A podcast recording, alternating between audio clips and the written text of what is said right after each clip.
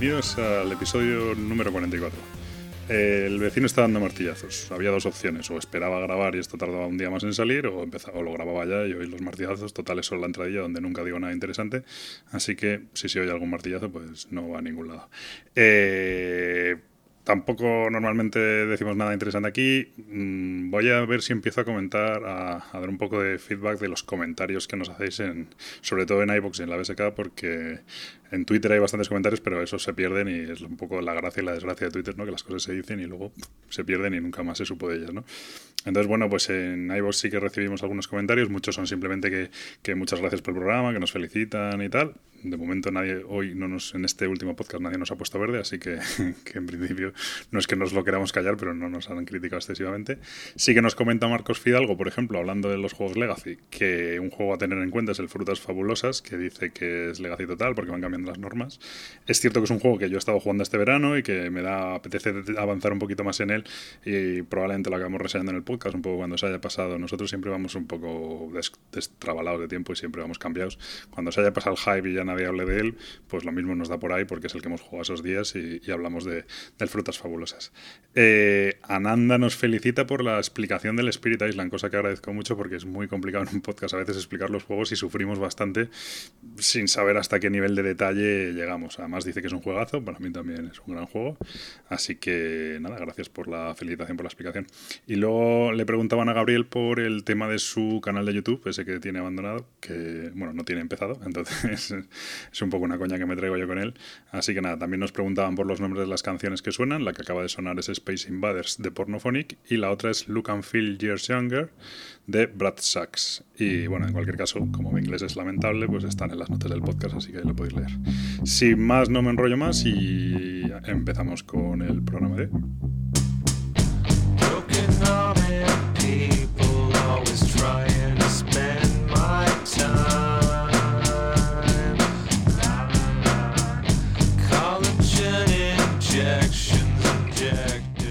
Pues por fin estamos de vuelta en el episodio número 44, si no me equivoco, lo he consultado antes.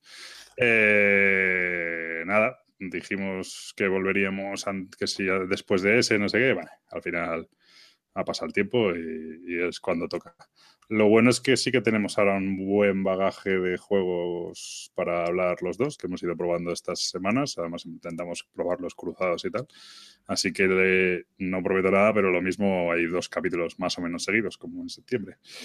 Eh, con tres semanas de intervalo. Eso. Eh, conmigo, como siempre, Gabriel, People Chef. Eh, Muy buenas a todos. Ya no es ni blogger ni youtuber, ya solo es podcaster, que es lo, más, lo más bajo que se puede caer. Hombre, somos eh, medio youtuber, ¿no? Después de nuestra aparición en, el Rincón Legal. Eso, es invitado. Mientras no lo hagas tú, no eres youtuber. Ah, bueno. Ah, así que nada. Eh, y nada, eh, vamos a hablar un poco. El tema de hoy, ¿cómo le hemos venido llamando? Los, los no juegos o... No, bueno, sí y no. Habíamos dicho lo habíamos denominado mm, de una manera más elegante, ¿no? Con, eh, con los jugones de primera y los jugones de segunda. vamos a llamarlos jugones de segunda. Los jugones de segunda. O el esnovismo. Los jugones de segunda. Y bueno, todo esto viene un poco a colación de algo que, que se da últimamente, ¿no? de bueno, pues empieza a haber como cierta, bueno, no empieza a haber, siempre lo ha habido, ¿no? Pero claro, hay más gente funcionando y hay más, más medios, más tal, y empieza a notarse un cierto clasismo, ¿no? Entre la gente que juega a los juegos y ya no solo por el género de juegos que juegas, es decir, sí, pues siempre ha estado los Eurogamers, los Ameritrases, ¿no? Sino también incluso por el nivel de complejidad de estos juegos, ¿no? Entonces ya empieza a hablarse de, bueno, pues cosas que no son ni juegos, que son, bueno, de relleno, ¿no? Y empieza a hablarse un poco con desprecio tanto de los juegos esos como de, bueno, si eso te gusta, no tienes ni idea y tal, ¿no? es un poco este, este, este esnovismo que hay últimamente ya de, bueno, pues de calificar las cosas, o de, mejor dicho, de descalificar las cosas según los gustos de uno, ¿no? Bueno, pero eso lleva pasando una temporada, ¿no? Que si no estás en la misma opinión o no te gustan los mismos juegos o te gustan juegos diferentes, no, no formas parte de ese club selecto Eh, sí. que existe o que. No, es que exista realmente, sino que no. que se te considera de otra manera o se te excluye. Ah, sí, a ver, no, a ver, es cierto que si tú, por ejemplo, no comulgas con un, por ejemplo, sale un juego me da igual, ¿no? Pues hoy justo estaba el lío con el Terraforming Mars y tal, bastante gracioso porque luego encima se había jugado mal y no sé qué. Pero bueno, es un ejemplo que me vale porque de hecho ya nos, me pasó a mí concretamente con el Terraforming Mars y la pasada gente. Hay una corriente general de opinión que piensa que el juego, y hablo general y no es en España, es general, general, eh, que el juego es muy bueno, que es una maravilla, que es un pepinazo, que es un juegazo, no sé qué. Y luego hay una serie de personas, pues que, bueno, pues lo hemos jugado y hemos dicho, bueno, vale, pues sí, está, pues no está mal, pero tampoco nos parece un juego normal y que mm, dedicaríamos nuestro tiempo a otros juegos antes que ese. Cuando ya comentas esto, pues ya resulta que, eh, bueno, la gente se pone súper a la defensiva y enseguida eres poco menos que tachado de troll, de tal, que lo que te gusta es la polémica y tal no es eso, pero bueno, no todos los juegos gustan a todo el mundo y ya no es solo gusto, sino que, bueno, todos los juegos tienen sus virtudes, sus defectos y esas virtudes y esos defectos, uno los, los para uno son más importantes que para otro. Quiero decir, a lo mejor lo que para mí es un defecto insalvable, pues para ti es una cosa que ni, ni fu ni fa, ¿no? Pero el caso es que ya ahí sí que se entra un poco en el de, bueno, es que esto ya se sabe de qué van o, de, qué picojean o lo que te gusta es meterte con los juegos tal. sí. Eh, eso nos, nos, podía haber pasado durante el Festival de Córdoba cuando jugamos a Mariano, ¿no? ¿Mariano es un juego de mesa o no es un juego de mesa? ¿Qué está pasando con Mariano? Efectivamente. ¿Qué, ¿Cómo es? ¿Qué, pasa? ¿Qué, hace Mariano, no? ¿Qué pasa con Mariano? ¿Qué pasa con Mariano? Sí. ¿Qué pasa? Algo pasa con Mariano. Es. Algo, pasa, con Mariano. Algo pasa con pues, Mariano. Pues se podía haber dicho lo mismo, ¿no? Que no es un juego de mesa, pero al fin y al cabo creo que lo mejor de todo no es si es un juego de mesa o no, es que te lo estés pasando bien jugándolo y que tengas el hecho de jugarlo, ¿no? Claro, o sea, al final es cierto que se hablaba mucho en su día del Happy Salmon, ¿no? De, que no, del Strike, ¿no? Pues, pues, es que esto no son juegos de mesa, son chorradas y tal. Bueno, pues no, no sé por qué hay que separarlos. Si al final tú lo estás disfrutando, es una experiencia social alrededor de una mesa, con gente, eh, estás, bueno, te estás pasando rato, estás, está divertido, etcétera. Mm, no sé por qué hay que intentar clasificarlo como fuera de lo del resto de las cosas, ¿no? Evidentemente, lo que no es es un Eurogame de gestión de tres horas, de tal, vale, si hacemos una, una, distinción así, efectivamente no lo es. Pero decir que no es un juego, sino que es una experiencia o que es un no sé qué, creo que se hace con cierta manera con un punto de, desprecio, ¿no? Y la verdad es que yo, además últimamente encima estoy cada vez a juegos más, bueno, lo de Mariano iba a decir más experimentales, más narrativos. más, más, sencillos, dilo, dilo, no pasa nada. No, no, es más sencillo, sino más raros, más narrativos, más, pues un poco, volviendo un poco al, al rol moderno, ¿no? El rol narrativo este. Eh, lo de Mariano también es experimental, pero bueno, no es, no es, no es, exactamente a lo que me refiero. Pero sí que intentando jugar, pues por ejemplo, ahora ya hablaremos del Important Sport, eh, juegos que son un poco más, que se salen un poco de, la historia. Mm, entonces, de repente llegas ¿no? y vienes con eso y efectivamente el juego no es una mecánica súper elegante, no es súper tal, no es todo maravilloso, no es un diseño pero, pero, pero tiene algo, ¿no? Tiene alma, ¿no? Y tiene, es divertido y, te acuerdas de las partidas y tal. Hombre, solo con la cara que nos miraba la gente en el Festival de Córdoba merecía la pena. Efectivamente. Entonces, eh, descalificar eso porque casi parece que si te lo estás pasando bien, que estás de coña, estás de cachondeo y tal, que ya es que ya no, ya es que eso no es el, no es lo mismo, ¿sabes? No es el mismo. Hay que estar serio, sudando con la gota así, haciendo puntos en plan 325 y el otro va a hacer 326, pero si hago este combo y no sé qué, entonces, entonces eso sí, eso ya sí tiene categoría, eso ya es otra cosa, ¿no? Claro, bueno, y no solo eso, ¿no? Sino que eh, entraría la categoría de parties y muchas veces eh, incluso dentro de esa categoría hay juegos que sí que aceptas o sí que, te apetece jugar, como puede ser un Codenames que, que no deja de ser un party, que, no estás haciendo puntos, no, no deja de ser eh, un pues, juego social. Un juego social como, como algo pasa con Mariano. Es verdad que son diferentes, ¿vale? Porque en uno estás haciendo un poco el tonto y te estás exhibiendo y, te, te, inhibes, no, te desinhibes, bueno. Te desinhibes. Eh, te desinhibes y en el otro no, en el otro estás jugando un poco de una manera seria, pero al fin y al cabo es el mismo tipo de juego y sin embargo uno se desprecia y el otro se considera un juegazo. Bueno, pues no sé, o sea, ¿por, qué uno sí y otro no? Eh, siendo el, mismo tipo de juegos. Pues... Claro, al final el asunto es, dónde pones el límite, ¿no? O sea, al final es un poco, el límite lo, pone cada uno, claro, evidentemente, ¿no? De lo que considera juego o lo que no, pero, pero a mí me parece muy bien que tú tengas ese límite interno, ¿no?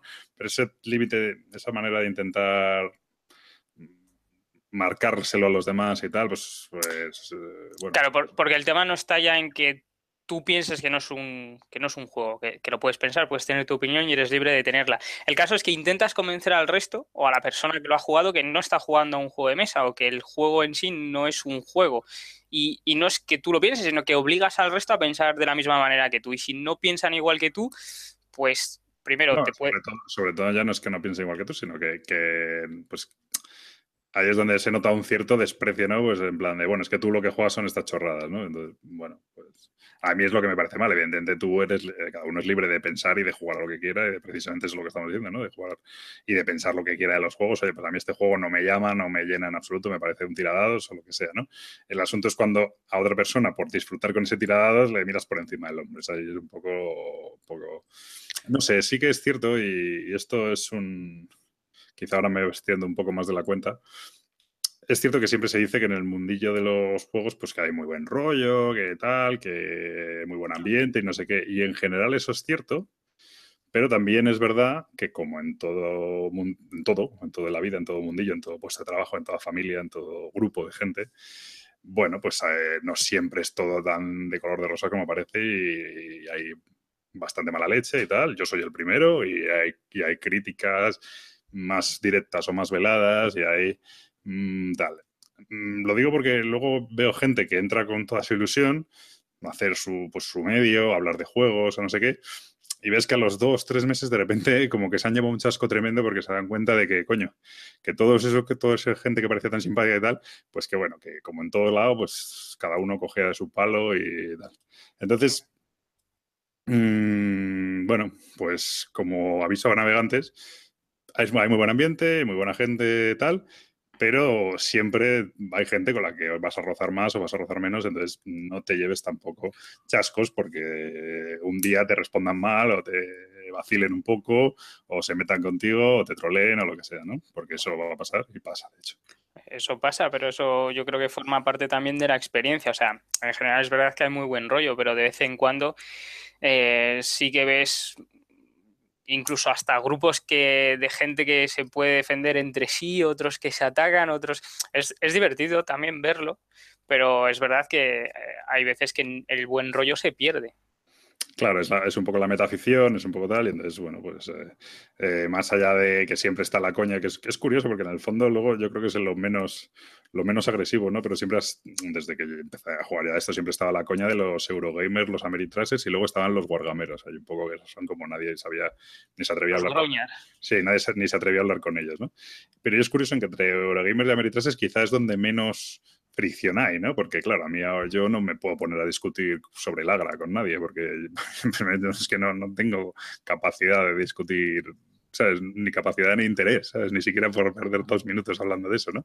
Y pues sacas directamente el cartel de Boring y, ya está. claro, y otro me ve hablando del Battle Stations o de, yo qué sé, ¿sabes? O del Shadow Bristol o algo de eso y, dice, bueno, tiradado, no sé qué, ya está, ¿no? Y entonces es donde menos fricción hay, pero sin embargo luego dentro de, esas, de esos mundillos pues a lo mejor de repente te encuentras con que hay gente peleándose porque, yo qué sé, ¿sabes? Porque el azul le parece una castaña y otros les parece muy bueno, ¿no? O cosas así. Y bueno, pues... Eh, o sobre el juego del año, o sobre lo que pasó con el Terraforming más. O sea, simplemente ahí hay un grupo y ya dentro de, de, los que le gustan, o de los que le gustan el mismo tipo de juegos, hay gente que le gusta y hay otra que no. Claro, y, es cierto que a veces parece. Bueno, pero también es una afición que vivimos mucho del hype, ¿no? Entonces llega alguien y empieza a decir este juego juegazo, no sé qué, tal, y, entonces se entra como, se entra como en una ola de, que todo el mundo le encanta, que todo el mundo no sé qué.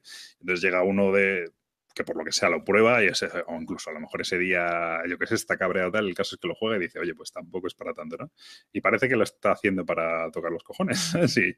Y realmente De hecho, nosotros aquí en el podcast, yo me lo propongo bastante, intentamos muchas veces bajar los humos con los juegos y nos dicen que somos un poco anti-hype y tal con muchos juegos porque, porque realmente intentamos buscarle los contras a los juegos, porque para buscarle los pros es súper fácil. Decir que todo es maravilloso y que te gastes los 200 euros en los juegos con las expansiones, pues eso es muy fácil de hacer y lo hacemos todos y tal, ¿no? Pero el intentar ponerse en el otro lado y decir, ¿por qué no me compraría este juego?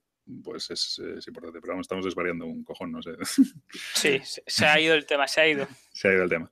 El caso es ese, que mm, yo lo que no entiendo es por qué mm, no puedes decir este juego no me gusta sin que eso, se tome como un ataque y acto seguido lo que te digan es, oye, tú es que no tienes ni idea, es que no sé qué, ya estás troleando, bueno, es que no tal, no es para todos, no sé qué, es un poco, no sé, es, un poco el...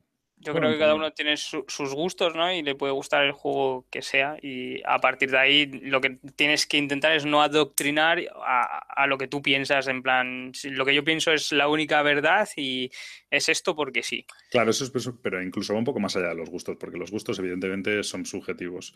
Pero sí que hay unos ciertos factores objetivos que, son, son, pues eso, son factores objetivos, ¿no? Pues un juego dura lo que dura y un juego pues haces el número de acciones que haces o tiene el azar que tiene y eso es una es objetivo. Lo que es subjetivo es tu, tu reacción ante ello. Es decir, este juego tiene el azar que tiene, tiene muchísimo, muchísimo azar. Sin embargo, yo, por lo que sea, pues lo llevo bien o incluso me gusta, ¿no? Y otra persona no lo soporta. Eso sí que es subjetivo, pero, pero exponer las causas objetivas por las que a ti no te gusta, a mí, vamos, a mí me pasa, yo hablo con, con con los que me llevo muy bien y tal, y digo, oye, mira, es que este juego, pues yo es que, mira, tengo este problema, me pasa esto, tal. Y, me, entonces me dicen, bueno, a mí es que eso me gusta, o es que a mí la mecánica subastas me encanta, y es que no sé qué y tal, y, no, no, me supone un problema, o que dure tres horas no me supone un problema, tal. Perfecto, pues ya está. Por eso a ti te gusta el juego y a mí no.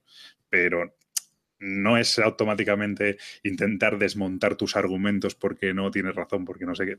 Es un poco. Y entonces, al final, pues bueno, pues se monta una especie de, clasismo entre los que les gustan unos juegos de un nivel y los que les gustan otros, que es un poco. Bueno, no, tampoco es molesto, a mí me importa un bledo, yo la verdad. Como A mí me gustan todos, tengo un problema. No, a ti te gustan todos, eso es verdad. Pero es un infiltrado. Pero. Pero bueno, pues eso. Por eso, por eso tú es mejor que yo. Seguramente, o porque no me conocen, pero eso, eso es otro tema. Yo ya sabes que tengo la teoría de que es que no te conocen, pero... Efectivamente. Que en el fondo luego tomando una caña soy, soy, yo mucho más simpático, pero... Bueno, oye, ¿qué, me estás llamando?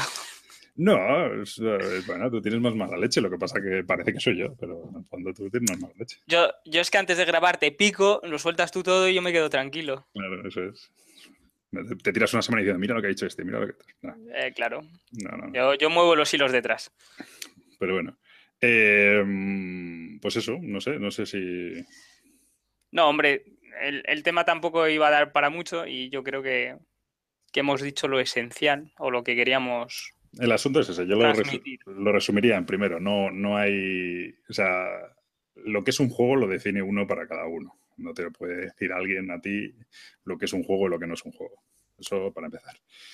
Y luego, dicho esto, mm, bueno, pues hay que tomarse las opiniones de los demás como eso, como opiniones. No hay que intentar sentar cátedra. No hay que intentar, se puede argumentar, se puede debatir, pero tampoco hay que intentar convencer al otro a toda costa y si no se calla le mando tweets hasta que se me muera enterrado entre mis tweets de ahora de 280 caracteres. Eh, no hay que despreciar las opiniones de los demás. Y luego, dicho esto, la otra cara de la moneda es a la gente nueva y tal, y que se mete un poco. Pero bueno, jugadores habrá que no se escuchen y que pasen de todas las redes y que pasen de todo y ya está. Más felices que unas perdices, seguro. Pero bueno, para el que se mete un poco en el mundillo tal y no sé qué, pues que sepa que sí, que hay muy buen ambiente, pero que también de vez en cuando algún palito se va a llevar y que tal, y que no, no se lleve decepciones y tal, porque eso va a pasar, como todo en la vida. Pues, oye. Que nos lo digan a nosotros. Sí, a mí me, a mí me pitan los oídos todos los días, pero, pero no tampoco voy a ir de llorón, ¿eh? me parece fenomenal. No, hombre, la crítica siempre es constructiva, ¿no? Sí. Joder, te sirve para mejorar. Yo no he construido nada. Sobre todo si te la dicen, ¿no? Si no te la dicen, pues oye. Claro, efectivamente, si te la dicen, te sirve para mejorar. Entonces, la crítica es constructiva. Siempre hay que ver el lado positivo. ¿Para qué voy a ver el negativo? A mí no me preocupa. Eh, vale, pues eso es un poco el tema de, hoy. No sí, nos has... que decir. No, ha salido flojete, pero bueno. tenemos, muchos, tenemos muchos juegos de los que hablar. Nos hacemos la crítica a nosotros mismos. Vaya mierda de tema. Vale, ya está. Efectivamente. No, tampoco es una mierda. Lo que pasa que es, sí, es, sí es verdad que es que es está un poco enfriado y, es, un poco problemático. No, ya es problemático porque es un, es un problema. A mí, y el que me conoce mm, lo sabe bien, me cuesta estos temas porque yo soy, no, puedo, no puedo poner ejemplos, porque si pones ejemplos la gente evidentemente se lo toma a nivel personal y se lo toma mal, ¿no? Eh, el que me conoce sabe que no soy yo con quien más cabrón soy, soy con, quien más confianza tengo. O sea, es muy bonito por mi parte, pero cuanto más confianza tengo, pues más puñetero soy, más pico, más no sé qué tal. Y entonces me cuesta hablar estos temas sin decir nombres y tal, porque al final estás hablando de pues, de cosas vagas, ¿no? De cosas etéreas, que no sé qué, pero tampoco puedes decir nombres porque, claro, si pones ejemplos y pones tal, pues, pues entonces la gente pues, se lo toma fatal y, oh, mira lo que está diciendo este, o en tal podcast han hablado mal de ti, que ya nos ha pasado. Efectivamente. Te saludamos, Gonzalo. Eh, por eso. Y entonces, eh, bueno, pues, pues como tampoco queremos pelearnos por pelearnos, que eso ya el día, el día que no tengo trabajo, pues sí me peleo por pelearme, pero como no sé si voy a tener trabajo cuando salga esto, pues no puedo pelearme por pelearme. Pues eso, eso es el tema de hoy. Muy bien, ¿empezamos con los juegos? Venga, va. empezamos con lo interesante, ¿no? Sí, porque esto ha salido fatal. Eh, empezamos con el dúo abstracto Essen, por ejemplo. Perfecto, me parece estupendo. Venga, vamos a hacer una cosa que no hemos hecho nunca y es hablar de dos juegos en paralelo. Va a salir muy. Bueno, como la explicación de ambos es súper sencilla, pues a ver cómo sale la cosa. De los dos juegos que vamos a hablar es de Dragon Castle y de Azul. Primero voy a hacer las fichas de los dos. Dragon Castle 2017, ahora mismo tiene un 7,6 en la BGG con 200 ratings, o sea que muy poquitos. Eh, los diseñadores son, joder, ya estamos, Halmar Hatch, Luca Ricci y Lorenzo Silva.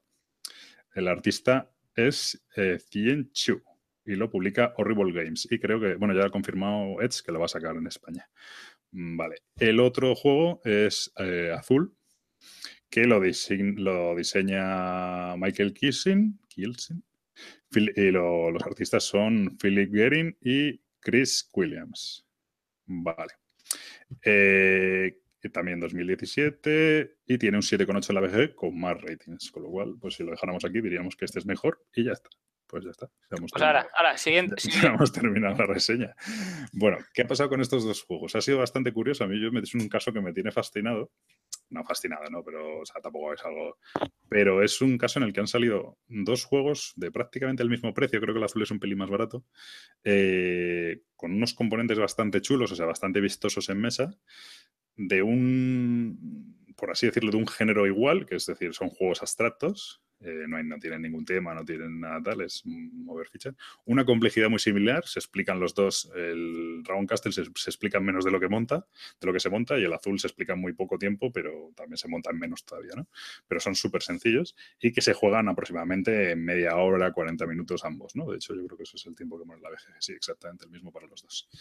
Eh, igual, y son los dos de dos a cuatro jugadores, es que como que, compiten en lo mismo exactamente. Y además lo que ha ocurrido es que ambos han jugado bastante y ambos los, hemos, en general, se han puesto muy bien por todo el mundo. Nosotros hemos probado los dos y a mí realmente una de las cosas que me pasa es que por más vueltas que le doy, sigo sin decidirme, sin poder decir cuál de los dos es mejor. Ahora vamos a intentar exponer sus virtudes, vamos a explicar uno, vamos a explicar otro y vamos a intentar exponer sus virtudes y sus defectos. Y bueno, pues a ver qué, conclusiones llegamos. Empiezo yo con explicando el Dragon Castle y explicas el azul. Vale, me parece bien.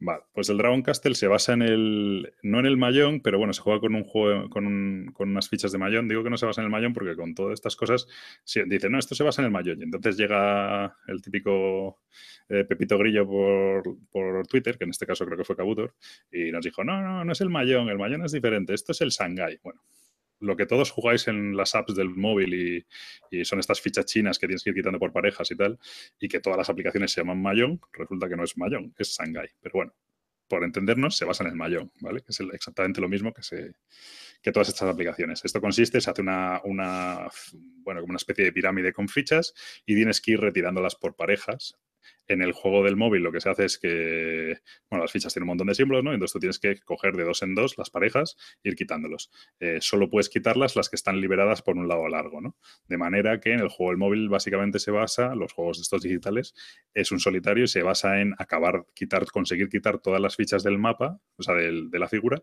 sin quedarte bloqueado en ningún momento. O sea, te puedes quedar bloqueado si no hay ninguna pareja de figuras liberadas, ¿no? Pues eso es básicamente el juego de, de la aplicación. Aquí, ¿qué hacen? Pues algo similar, pero le dan una vuelta de tuerca. Lo que hacen es que tú tienes que quitar esas fichas del tablero central y montarlas sobre un tablero tuyo propio de una manera pues para puntuar, etcétera. El argumento del asunto es que la ciudad milenaria de no sé qué se está viniendo abajo y que tú lo que tienes que hacer es coger trozos de esa ciudad y montar una ciudad mucho más chula a la que se vaya a vivir la gente. Bueno, vale. Eh, ¿Qué puedes hacer durante tu turno? Pues puedes hacer tres acciones posibles.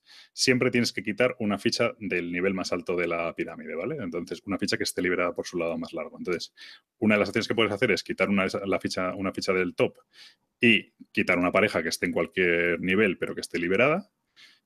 La otra acción es coger una ficha del top solo coger esa ficha y coger una fichita de tejado, que lo explico para qué valen. Y la otra opción es quitar la ficha, sacarla del juego, quitar la ficha al top y quitarla del juego y robar un punto de victoria. Esas son las tres opciones que puedes hacer. Con, esas con las fichas que has quitado, si has quitado, ya sea que hayas quitado una pareja o hayas quitado una y cogido un tejado, las tienes que colocar sobre tu tablero. Y tienes que hacer grupos por, por colores, básicamente.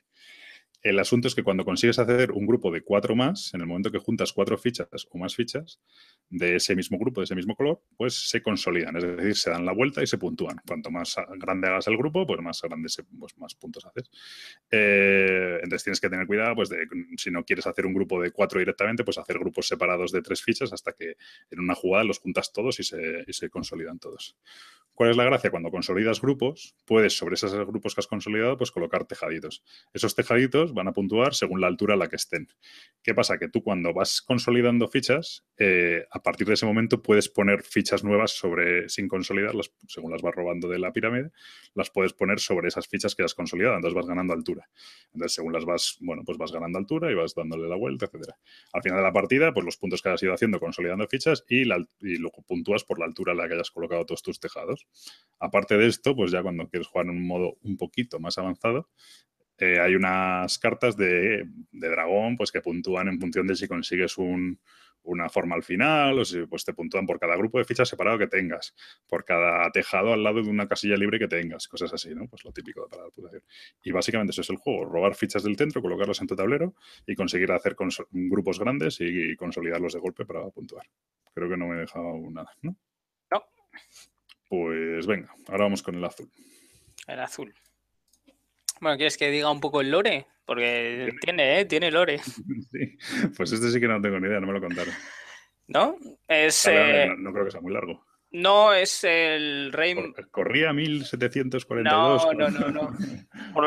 Por lo, que cuentan eh, en el manual, ¿vale? Es sobre Manuel I de Portugal que fue a visitar la Alhambra. Eh, y se quedó maravillado de, las, de los azulejos. Entonces ordenó que se decorara el palacio de Évora con, azulejos, eh, su palacio con, azulejos parecidos a los de la Alhambra.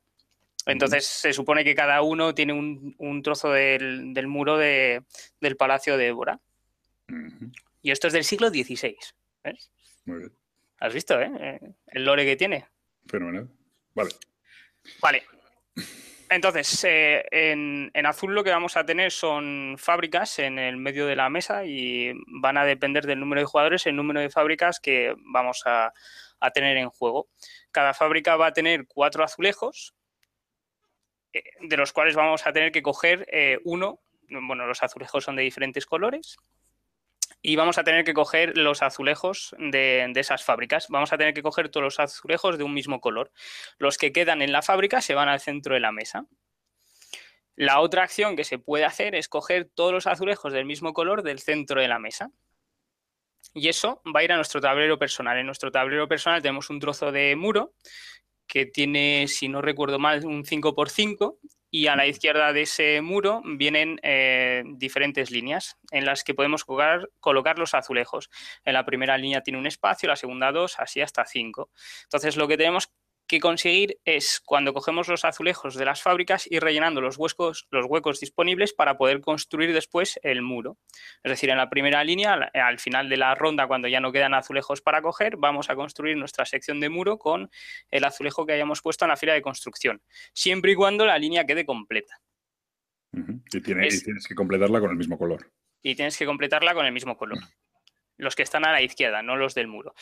Los eh, azulejos que pasan al muro van a puntuar, van a darnos puntos de victoria según eh, la posición que tengan eh, con respecto al resto de azulejos colocados en la misma línea o columna. Se puntúa un punto por el azulejo que se pone y un punto por cada azulejo adyacente ortogonalmente. Al final de la partida, además, tenemos unos bonus por haber completado columnas y, líneas. Sí, sí. Y aparte, si tenemos los sets del mismo color, nos llevamos 10 puntos adicionales porque hay diferentes colores y diferentes diseños de azulejo. Entonces hay 5 de cada. Si conseguimos tener los 5 del mismo color, pues nos llevamos 10 puntos adicionales. El que más puntos de victoria hace, pues es el que ha construido el, muro más bonito del Palacio de Évora. Eso es. El asunto de en el azul es que cuando tú coges del centro, claro, tú ponte que estás haciendo, o sea, si tú has empezado una fila con azulejos azules, eh, imagínate, has empezado la fila que tiene cinco huecos y has puesto dos azulejos azules. Cuando vuelves a coger azulejos azules, tienes que colocarlos en la misma fila. Ponte que te quedan tres huecos y por lo que sea, porque como tienes que robar todos los del mismo color, pues robas cuatro. Bueno, pues ese que sobra, lo tienes que mandar a una fila que tienes de puntuación negativa, que cuantos más metas ahí en cada turno, pues vas a puntuarlos negativamente. Entonces tú tienes que conseguir completar las filas sin comerte eh, azulejos de más, porque te van a ir a la parte negativa. sí, y otra de las cosas que no he dicho es que cuando el primer jugador que coge los azulejos del centro de la mesa se lleva la ficha de primer jugador, pero la ficha de primer jugador ya entra en esa línea de puntuación negativa. Sí, es mala. Con, un menos uno. El primero que coge del centro, pues se lleva un punto negativo básicamente por, cojones. No es malo. Bueno, un punto negativo es malo, ¿no? sí, pero que al fin y al cabo eres primero y tu elección en la siguiente, digamos que tienes más elección que el resto, entonces tampoco es muy malo. No es muy grave. Y bueno, pues esto es el azul, o sea, ya habéis visto que los dos juegos muy, bueno, súper abstractos, no intentar. Y bueno, pues vamos un poco con los pros y los contras.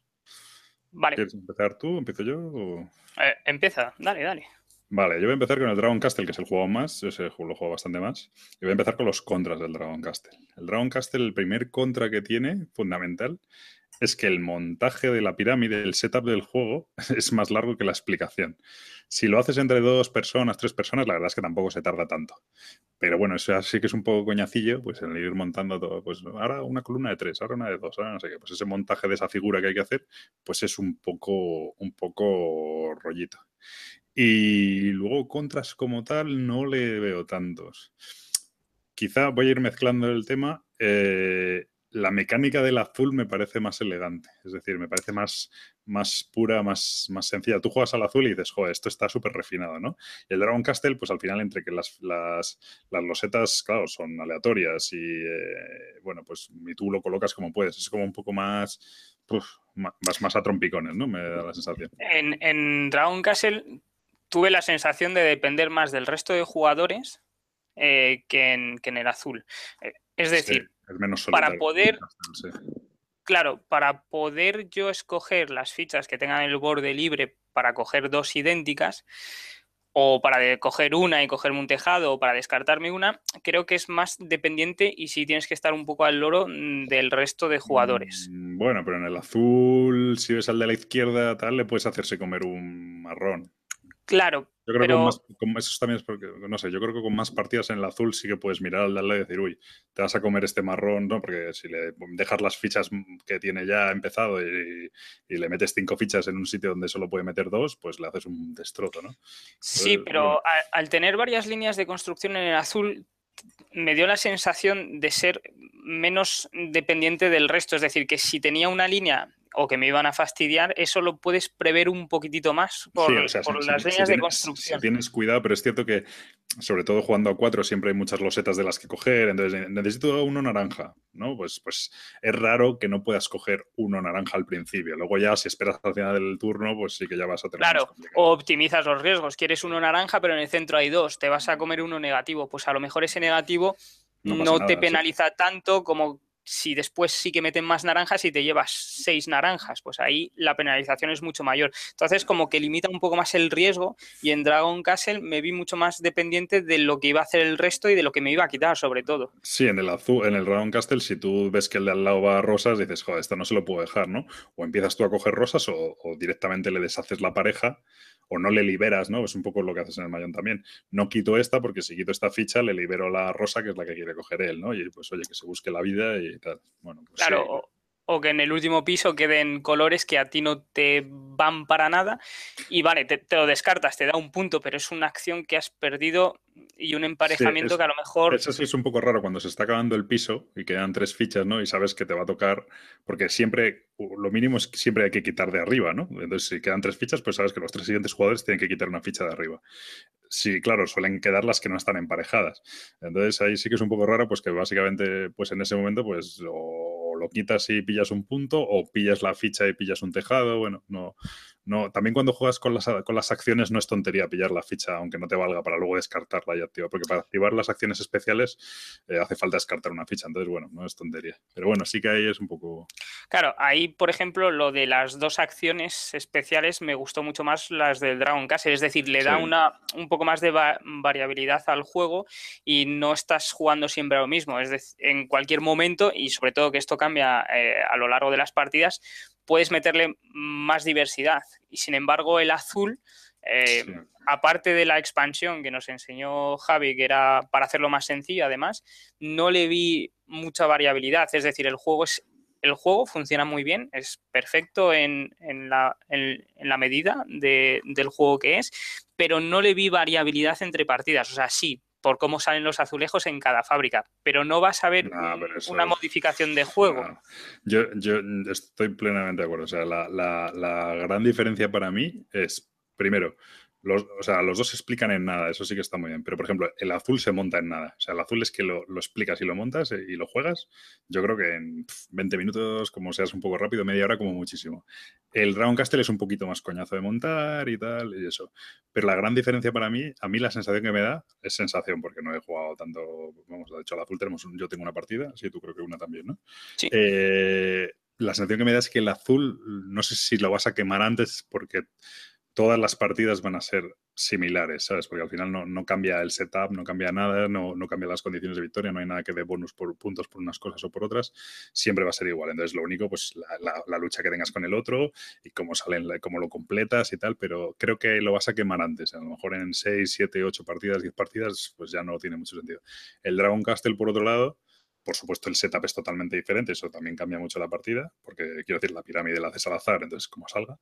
Pero luego tienes las cartas de puntuación especial y las cartas de acciones especiales que cambian eh, entre partida.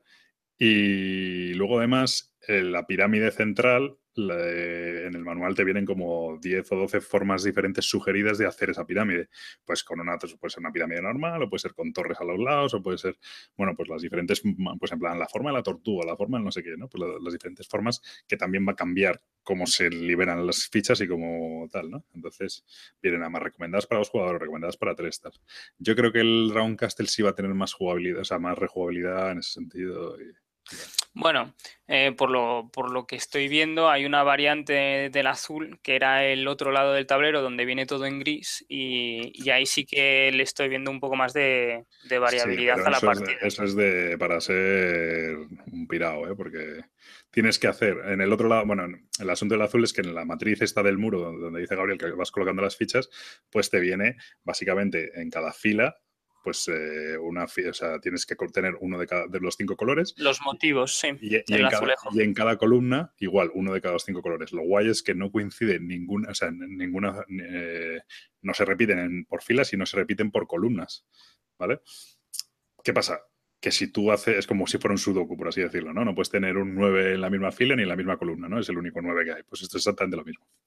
No puedes tener otro amarillo ni en la misma fila ni en la misma columna. Bueno, pues si lo haces por el otro lado del tablero, eso en el normal te viene dibujado pues los colores. Si lo haces por el otro lado del tablero, tú puedes meter en cada sitio las fichas que te dé la gana en, la, posición que quieras, sí. no, en, la vertical no puedes. Como que la vertical no puedes. Sí, tú, puedes te dice que no puede eh, nunca eh, haber más de un color en las cinco líneas verticales. Claro, ni en, la, ni, en la, ni en la horizontal, ese es el asunto. O sea, tú me refiero que puedes ponerlo cuando tú lo coges en vez de tener que ponerlo en, el, en, la posición. En el otro lado tú coges el amarillo y lo, y lo metes en la fila. Y si la fila está en la posición 2, pues lo tienes que colocar en la posición 2, donde esté el amarillo. En este caso está en blanco, tú puedes ponerlo en la 1, la 2, la 3, la 4, la 5, pero tienes que acabar el juego respetando la regla de que no puede haber otro amarillo en esa fila ni otro amarillo en esa columna. Con lo cual es, debe ser un cacao de la leche. Hmm. Pero, sí que le da más rejugabilidad. O sea, un poco más. Sí, modo hardcore, ¿eh? No sé. No lo sé. Ah, yo, yo aún así, viéndole más jugabilidad al Dragon Castle y tal, no sé decidirme. Creo que los dos son muy buenos juegos y no sé decidirme tal. No lo sé. Los dos son preciosos además. Me gustó un poco más el, azul. un, poco más pero por, lo que te digo, por no tener que estar dependiendo, o sea, que mola mucho porque eso añade interacción entre los jugadores, pero es una interacción que, hay, que es como un poco de azar, ¿no? Demasiado azar.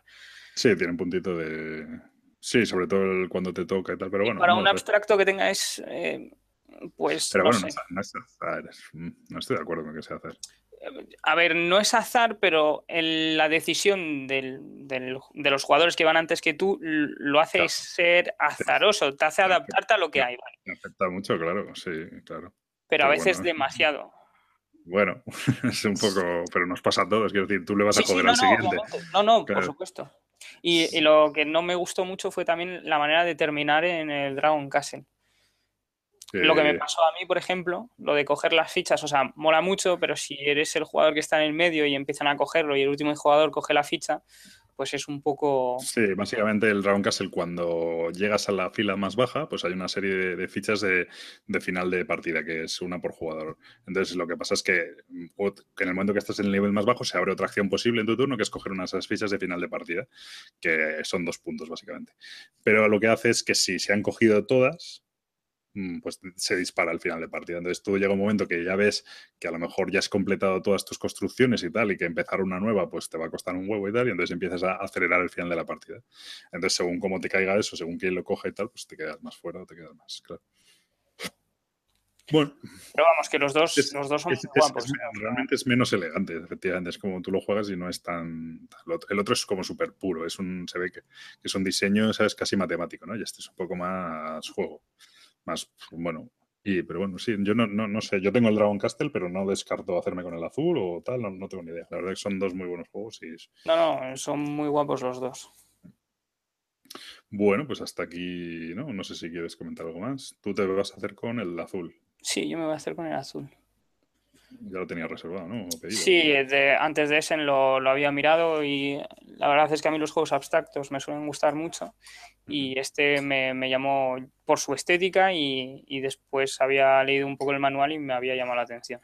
Lo que es curioso que dos de los juegos así como más punch sean este tipo, sean abstractos de nivel medio bajo, diría yo, porque esto, hombre, a ver, los puedes jugar en plan con el culo duro apretar la silla, pero realmente también los puedes jugar. Esto es una cosa muy chula, por ejemplo, tanto el Dragon Castle como el azul, para jugar con la pareja que no sea muy jugona, o para jugar con, tus padres o con la abuela o no sé qué. Realmente, una vez entienden la mecánica, yo creo que en eso va a ser más sencillo el Dragon Castle.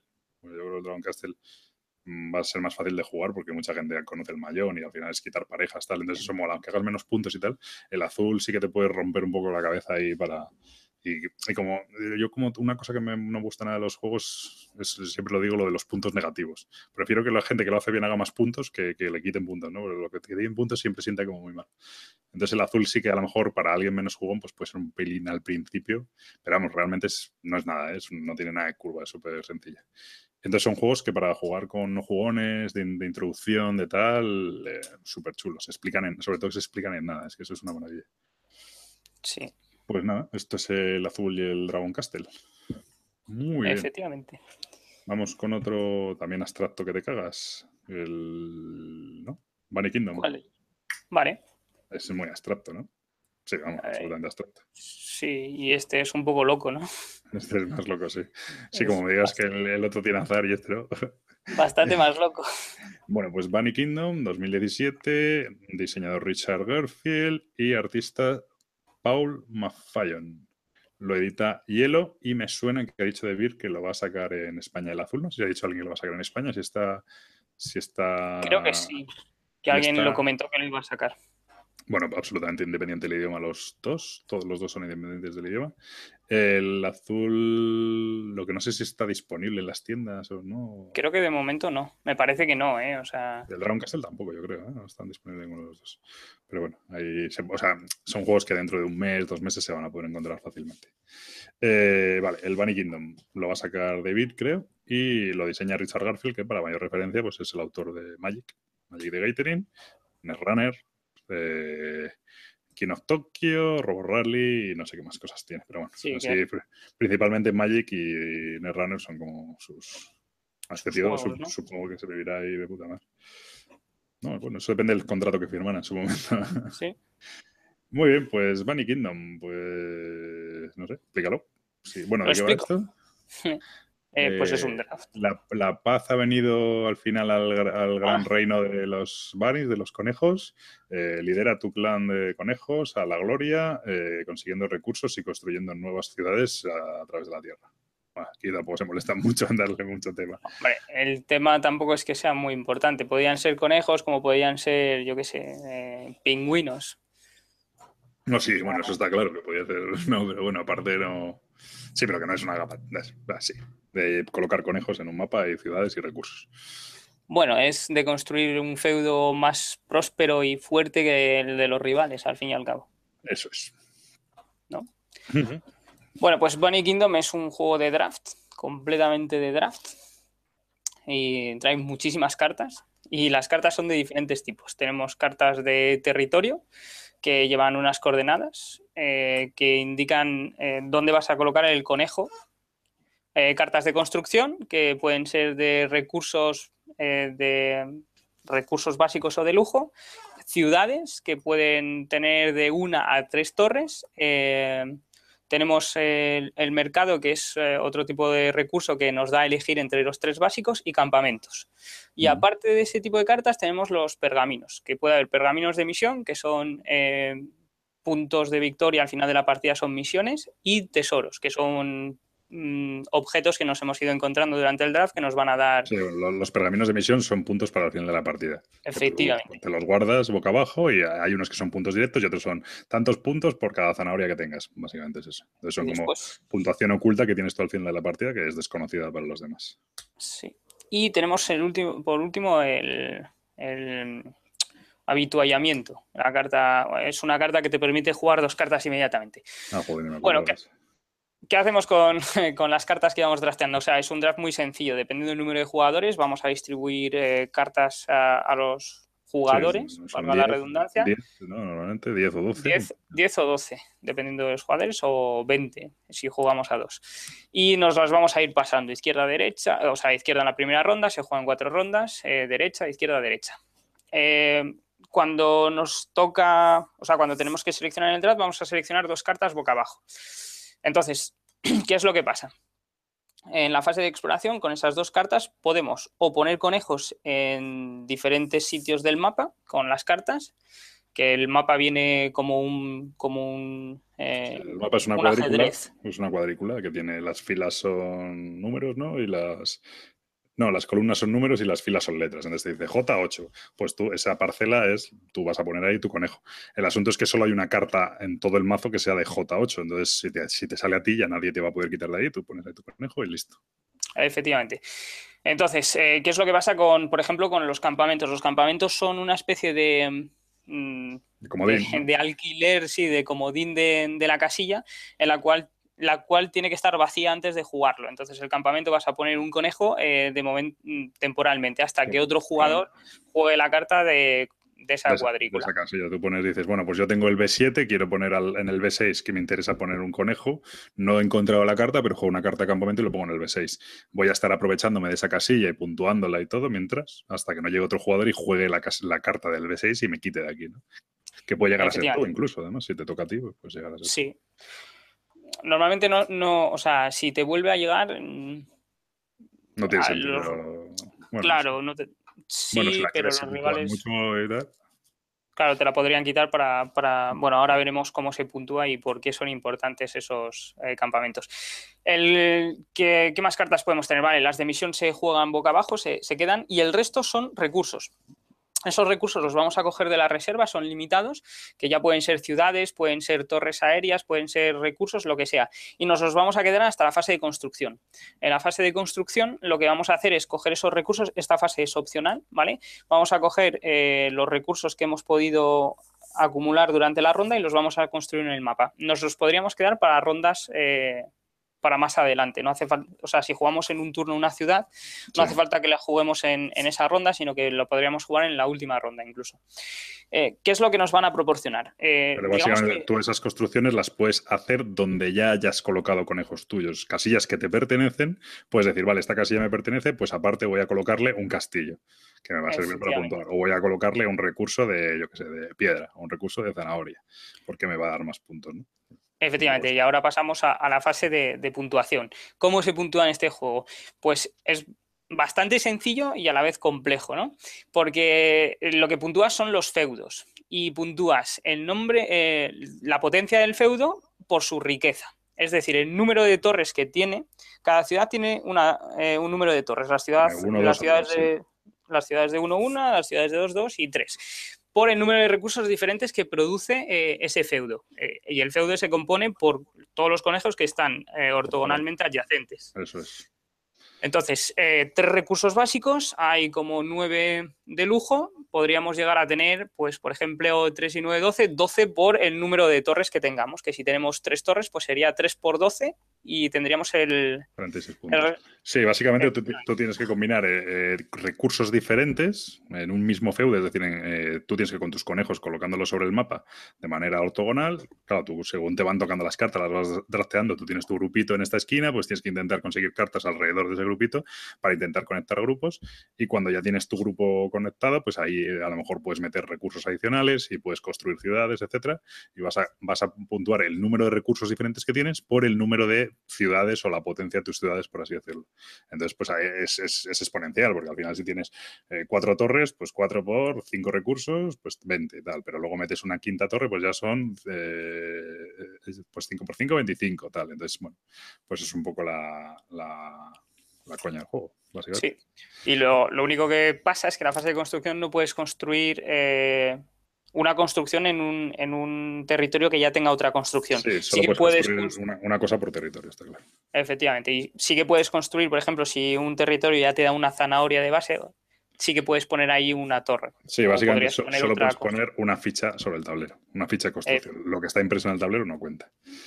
Y es eso el juego, son cuatro rondas de draft, cada ronda de draft pues lo que haces es repartir 10 cartas, si te vas quedando con dos, eh, te quedas con dos y las ejecutas. Si son cartas de puntuación, pues las dejas boca abajo, si son cartas de construcción, te las dejas delante con el, lo que vas a construir después, y si son cartas de colocar conejo, pues colocas el conejo donde diga. Así hasta que se acaba el, draft de cartas, haces, pues si son de dos en dos y son 10 cartas, pues haces cinco rondas así. Cuando acaban esas cinco rondas, colocas todas las construcciones que te queden pendientes por colocar y se puntúa ¿Qué pasa? En la primera ronda, como tienes muy pocos conejos y no son tan conectados y tal, porque no han salido las cartas juntas, pues de hecho nosotros creo que hicimos cero puntos todos en la primera ronda, si no me equivoco. No, creo que Mike sí consiguió dos o cuatro o lo que sea, ¿no? Pero luego ya en las siguientes rondas, pues de repente empiezas a tener un grupo más grande tal y vas haciendo tus, tus movidas y luego al final de la partida, pues todas las, claro, tú te vas guardando y hay una en plan, te da dos puntos por cada madera que produzcas en todo el tablero, ¿no? Pues oye, pues a lo mejor produces seis maderas, pues son otros 12 puntos. Eh, luego, si tienes más de 10 feudos, o sea, más de 10 grupitos de conejos, pues otros 10 puntos. Si tienes, no sé qué, pues lo típico de estos juegos, ¿no? Entonces ahí te puedes ir guardando la, la, historia. Y poco más, yo creo. ¿no? en cuanto a mecánicas, poco más. Después mm. las sensaciones son un poco. un poco agridulces, ¿no? A mí no me ha disgustado este juego, ¿eh? Yo, además, es una cosa. yo, lo dije. Creo que lo dijiste tú en el programa de Javi Legacy que ya saldrá, que las. las... Entonces, bueno, de esto viene. Eh, yo había visto un vídeo sobre este juego de la gente de Dice Tower que no lo ponía, no lo ponían tampoco como pepinazo, pero no lo ponían mal, lo ponían como interesante, pero sí es cierto que llega un punto que es bastante un poco agobiante el tablero y es y luego es un pelín, es muy es no un pelín, es muy tedioso en los últimos turnos contar los puntos, ¿vale? Porque es como difícil de ver, bueno, se monta ya un guirigay, aunque se hace entre todos y tal, pero y es cierto que solo se hace cuatro veces el conteo de puntos y tal, mm, pero bueno, es un pelín revisado, de hecho te puedes equivocar y es un poco rollo. Y entonces esa es la crítica que le hacían ellos, ¿no? Que era un pelín, un poquilín al final tal. Sí, porque el tablero podría ser un poco más grande y se vería bastante mejor. No sé por qué es tan pequeño. Y luego, después de esto, pues la gente de Bislúdica, concretamente Calvo y Carte, lo probaron en Essen y directamente dijeron que no entendían cómo Richard Garfield había hecho semejante mierda y tal. Yo me quedé bastante flipado porque me sorprendía mucho, ¿no? Que tal. Y Gabriel ya lo tenía, bueno, no, de hecho Gabriel se lo compró a Javi, a Javi Legacy sin que ni lo ha jugado. Y, Yo es que tengo dos. Ah, ¿tienes dos o qué? Bueno, sí, porque... Lo tenías palabra ya o algo así. No, bueno, lo tenía palabra en, cuarto de juegos, pero un, amigo mío eh, de Francia que fue a ese me lo compró, porque ah. se lo había dicho y me lo, me lo envió. Y el caso es que lo tenía palabra en cuarto de juegos, pero me dijo Mike que no sabían cuándo estaba fechado, etcétera, y pues el que me han regalado lo voy a regalar y me voy a quedar con el de Javi. bueno, el caso es que, eso, que, que, yo le dije, oye, pues si lo tienes, a mí me apetece probarlo y tal, porque me llamaba la atención de, antes este juego. Y yo, tío, yo no sé, no sé, no, no. A ver, No, me, parece el juego del siglo, pero me, a mí me ha dejado con ganas de jugarlo más. Yo creo que es de estos juegos, un poco como pasa, llevándolo un poco al extremo, con el Kingdom Builder, que cuanto más lo juegues, menos te va a parecer incontrolable y menos te va a parecer azaroso y más interés le vas a ver. A mí no me parece tan loco el juego como... O sea, yo intenté, vi donde al primer turno súper perdido tal. Y ahora en el segundo turno, tercer turno, vi las cartas que me pasaban por delante y vi por dónde podía hacer puntos y me hice ahí la, de Dios, ¿sabes? Mm, no creo que fuera potra todo, ¿sabes? No, no lo sé. No, es que creo que sí que tiene un poco de locura al principio y tiene porque no, no, sabes muy bien por dónde tirar, porque de repente coges dos cartas y no te tienen por qué venir dos cartas juntas, o te vienen pergaminos y no sabes muy bien qué hacer. Entonces al principio es un poco loco hasta que asientas los primeros conejos. Pero sí es verdad que creo que entre más partidas juegues, menos te vas a concentrar donde tú puedes poner conejos, va a ser un poco más secundario y vas a focalizarte más en donde puedes eh, fastidiar al adversario. Es decir, me compensa casi más romperte a ti un grupo para que no construyas un feudo grande que yo intentar construir mi feudo. Es decir, si me sale de potra, te rompo a ti el tuyo y me llegan cartas de al lado, porque tú ya no vas a poder tirar por ahí, pues mira, bienvenido sea.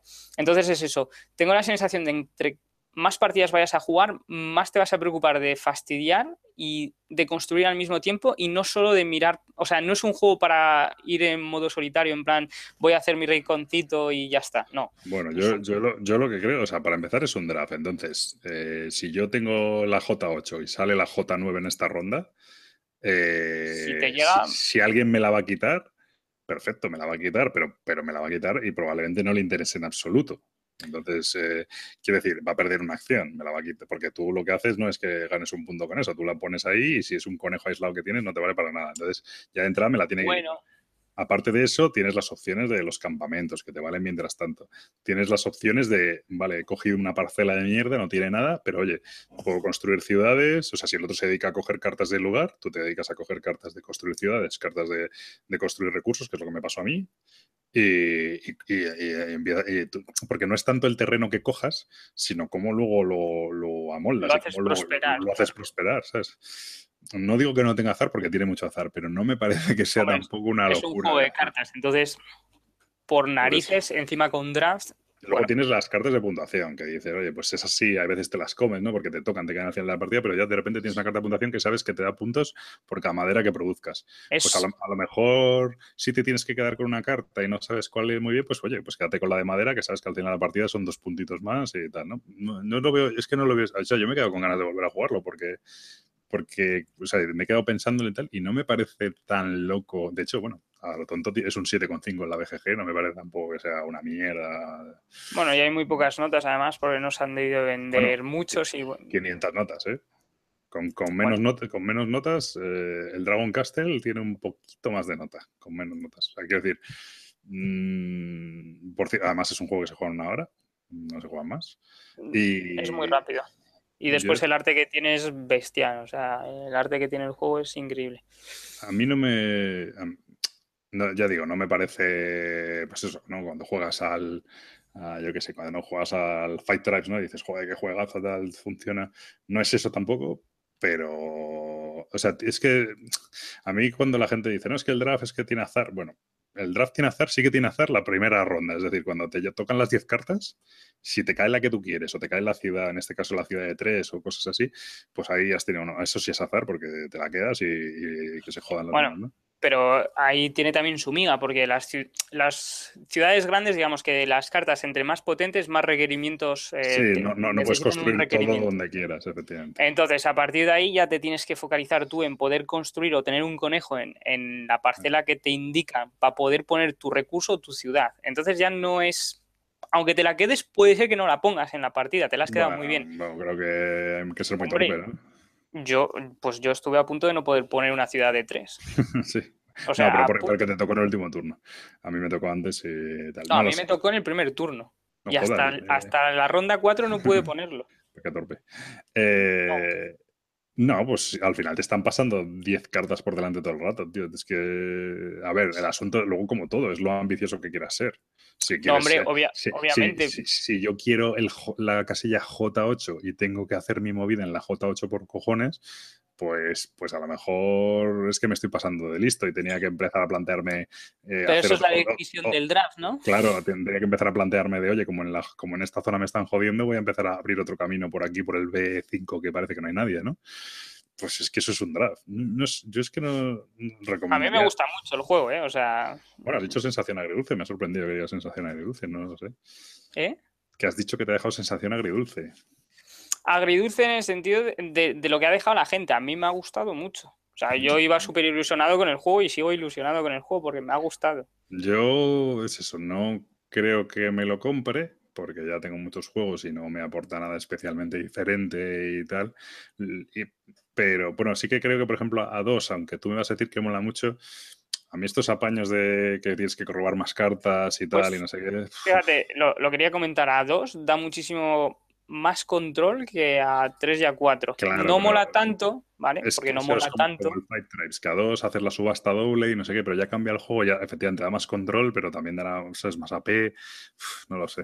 No, más AP no, sino que da más sentido al puteo. Robas, porque... robas 20 cartas, tío, pues si robas 20 cartas no me jodas, menudo lío. No, a ver, robas 10 cartas, que son la mano inicial, ¿vale? Y tienes un mazo aparte de 10 cartas. a la hora de seleccionar, escoges dos cartas, pero una de ellas se va fuera, se descarta completamente. Entonces ahí ya solo juegas una por turno y la que se va suele ser la que le va a venir bien al rival. Sí, eso sí. Porque tú tienes, eh, o sea, tú le, le, vas a dejar cartas que te vengan bien. Si las utiliza, pues mala suerte. Pero vas a intentar, sobre todo, fastidiarle las cartas que le venga bien. Entonces le da muchísimo más control porque ves más cartas y te puedes eh, hacer un grupo más grande o más consolidado, un feudo con, con, más prosperidad y te vas a intentar cargar las cartas que le venga bien al otro. Entonces le da un poquitito más de control sí que es cierto que al final de la partida se quedan una serie de cartas fuera, que es un poco raro, ¿no? Bueno, a, a tres, bueno, no, a tres se roban más cartas, que no sé. No se quedan, se quedan siempre el mismo número de cartas fuera, ¿no? Sí. Que son como 10 o 12 o algo así, ¿no? Más o menos. No me acuerdo cuántas se quedan fuera. Pero bueno, poquitas. El, el asunto ahí sí puede ser que sí, pero claro, es como todo. Si estás esperando que salga una carta que encima te toque en un draft, pues si te, es, ahí está el azar. Si te toca en la primera ronda la vas a pillar. Me refiero, si te toca cuando robas, te la vas a pillar, pero si, esperas que la robe otro y es la última ronda y ve que este cuadra y no sé qué, y que no, la, no se la quede para joderte o lo que sea, pues. Quedan 22 cartas fuera. Bueno, pues eso. Sí, pero entre puntuación y tal, o sea, de casillas al final te van a quedar 8 o 9 sin poder construir. Bueno, pues depende cómo hayas barajado también. Ya, ya, bueno. Eso te pueden quedar las 22 que sean de colocación de conejos o no. Pero tiene los campamentos, no sé. Yo no, no, me, no me disgusta el juego, de hecho me apetece volver a jugarlo y vamos, me gustó bastante. Yo disfruté la partida y no lo vi tan azaroso como. Ah, yo la disfruté como un enano. A mí este mm. juego, mm, o sea, la partida es tan rápida que lo disfrutas. Otra cosa es que te guste el tipo de juego. Yo entiendo que haya gente que, que no le guste. Sí, pero bueno, no me parece una mierda en absoluto, ¿eh? No, no lo sé. Pero bueno, pues esto es el Bunny Kingdom de Richard Garfield y de lo edita Hielo y creo que lo iba a sacar de Vira, aunque no sé si después de ver el panorama pues se lo habrá replanteado. Pero bueno, gran juego. Ahora que has dicho gran juego. Ya está. Bueno, a, mí me, a mí es que me, ha gustado. No me parece, repito, no estoy hiper motivado con él o tal, pero si lo veo a lo mejor en un tiempo bien de precio y no sé qué, pues me lo llevo, me lo puedo llevar a plantear. Este eh, juego seguramente que se verá bien de precio. Hielo sí que de vez en cuando, ¿no? Así que Hielo, no, Hielo no es Asmodee, ¿no? Es de las pocas que no es Asmodee, ¿no? Es Hielo, es francesa y tiene el grupo también en Estados Unidos, no creo que, no creo. Es la, debe ser la, otra francesa que no es Asmodee. Pues Repos sí es Asmodee. Bueno, y por último vamos a hablar de Aristella, que habréis, habréis oído mucho hablar de Aristella. Es un juego de este mismo año, de hecho todavía no ha salido, si no me equivoco sale el día 20 de este mes, estamos a día 15, o sea, dentro de cinco días, la semana que viene, o no, el día 20 no creo que será domingo. Pues... ¿no? sé, bueno, sale ahora dentro del lunes que viene o el martes que viene, no sé. Y es un juego que ahora mismo tiene un 8,9 en la BGG, pero es cierto que solo tiene 30 ratings. Y es un juego de los diseñadores Alberto Aval, Jesús Fuster, David Rosillo y el artista es Kenny Ruiz. ¿Quién es el editor de este juego? Corpus Belli. Para ponernos en contexto, que en el mundo de los juegos de mesa los conoce, a lo mejor los conoce menos gente, Corpus Belli son la empresa eh, dueña o gracias a la cual existe Infinity, que es uno de los juegos más populares de miniaturas que hay estos escaramuzas de miniaturas. En España es un juego súper popular, pero lo que tiene Corpus Belli es que casi es, ya es una, una multinacional, ¿no? Pero es una empresa internacional en el sentido de que vende muchísimo en Inglaterra, vende muchísimo en Estados Unidos. Es una, entre el mundillo de las miniaturas, es una de las empresas más populares que hay. E Infinity tiene muy buena fama. Aparte de Infinity, tienen otros proyectos así un poco paralelos, como es el caso de, creo que tiene un juego de rol sobre Infinity, etc. Y ahora Aristella es su nuevo proyecto de juego competitivo que está eh, basado en el mundo de Infinity, pero no tiene nada que ver con Infinity. Entonces, bueno, eh, mm, voy a empezar primero por la historia un poco de cómo... El asunto es que este juego ha sido bastante impresionante la labor comercial y de publicidad que llevan haciendo con este juego. Este juego llevan hablando ya bastante tiempo de él.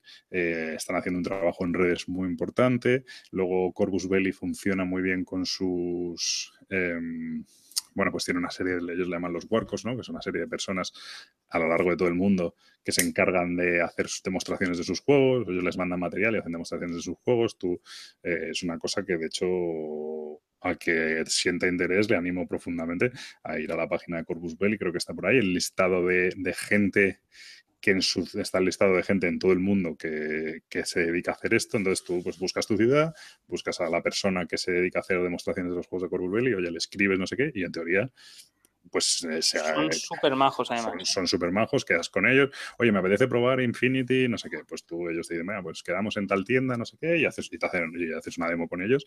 encantados, yo hasta donde yo sé gratuito todo. Y, o sea, para probar sus juegos es una, una maravilla, ¿no? El caso es que Corvus Belli pues lleva pues ya meses mandando, mandando Aristella a todas estas gentes, mandándoselo a, mucho, a muchos blogueros, youtubers de miniaturas, o sea, de juegos de miniaturas, y también como es un juego de mesa cerrado en el sentido de que no es como Infinity, que es el tipo, Infinity es el tipo de juego de comprar blisters de miniaturas y hacer listas de ejército y tal, esto es un juego de mesa cerrado, ¿vale? Sus expansiones, pero un juego de mesa cerrada. Pues han empezado a mandárselo a gente de, del, bueno, medios de juegos de mesa, pues canales de YouTube y tal. Y dio la casualidad de que yo siempre sabéis que presumo presumo de, del defecto hemos hecho la virtud, de que a nosotros nunca nadie nos manda nada. Y entonces, en, este, en este caso, yo le eché mucho morro y les dije, oye, pues si tenéis uno de estos de sobra, yo me apunto, ¿no? Y la verdad que es súper majos, yo me que van a dar largas y tal, pues me dijeron, pues sí, mira, tenemos uno aquí que tiene un problemilla, no sé qué, y me lo mandaron. Y yo encantado, ¿sabes? Súper majos y tal. Y entonces me lo han mandado y lo hemos estado jugando, yo lo he jugado ya tres o cuatro veces y, bueno, pues vaya por delante, yo me gusta decirlo, que es un juego que nos han dejado. Eh, sobre el juego en sí, la ambientación del juego se supone que es un juego que es un deporte futurista, pues eso, en el mundo de Infinity, en el que, bueno, pues es un deporte de contacto extremo que tiene millones de espectadores vía internet y no sé qué. Tal. ¿En qué consiste el juego? Eh, vamos a tener una banda de, o sea, un, grupo de cuatro personajes y el rival tiene cuatro personajes. Una de las cosas que mola es que tú puedes combinar cualquier personaje con cualquier personaje mientras sean cuatro. Aquí no hay, no hay temas de puntuación, de equipamiento, de tal. Tu lista de ejército, por así decirlo, son coger cuatro personajes, los que sea, y esa es tu lista, ¿vale? luego hay unas cartas que, de acción especial que de cada personaje que tienes que elegir, vienen con cuatro y tienes que elegir dos y punto. Ya está, eso es todo. Entonces, bueno, tú tienes tus cuatro personajes eh, y te enfrentas en una especie, le llaman un dome, ¿no? Pero bueno, una especie de estadio que tiene casillas hexagonales y ese estadio tiene una serie de zonas de puntuación.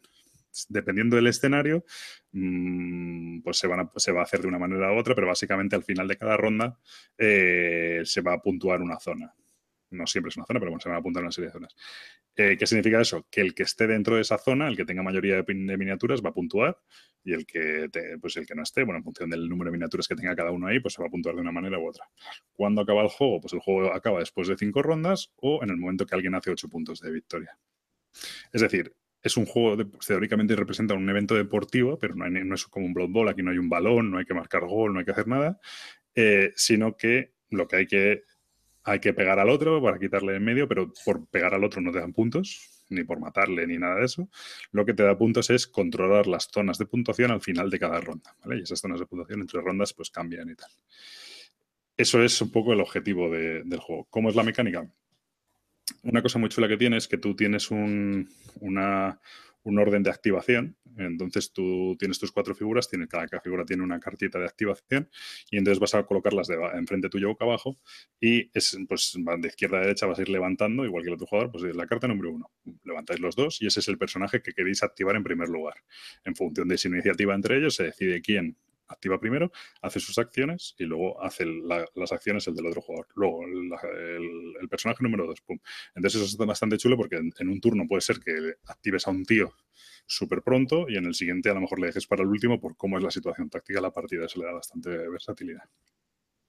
Eh, ¿Cómo son las acciones? Tú con tu tío tienes cinco puntos de acción y tienes una serie de acciones, bueno, hay una serie, unas acciones comunes que son un movimiento y un ataque, y luego tienes unas acciones particulares de ese personaje que suelen ser ataques o habilidades especiales que cuestan unos puntos de acción y que tienes que pues, resolver, ¿no? Pues este ataque te cuesta tres puntos de acción de los cinco que tienes. Pues mira, utilizo estos tres puntos de acción para atacar, resuelvo el ataque y después utilizo estos dos puntos de acción para mover y me muevo y tal. Entonces tú, pues bueno, con esos cinco puntos de acción tienes que ir jugando en, en qué los gastas para, para resolver tu, turno.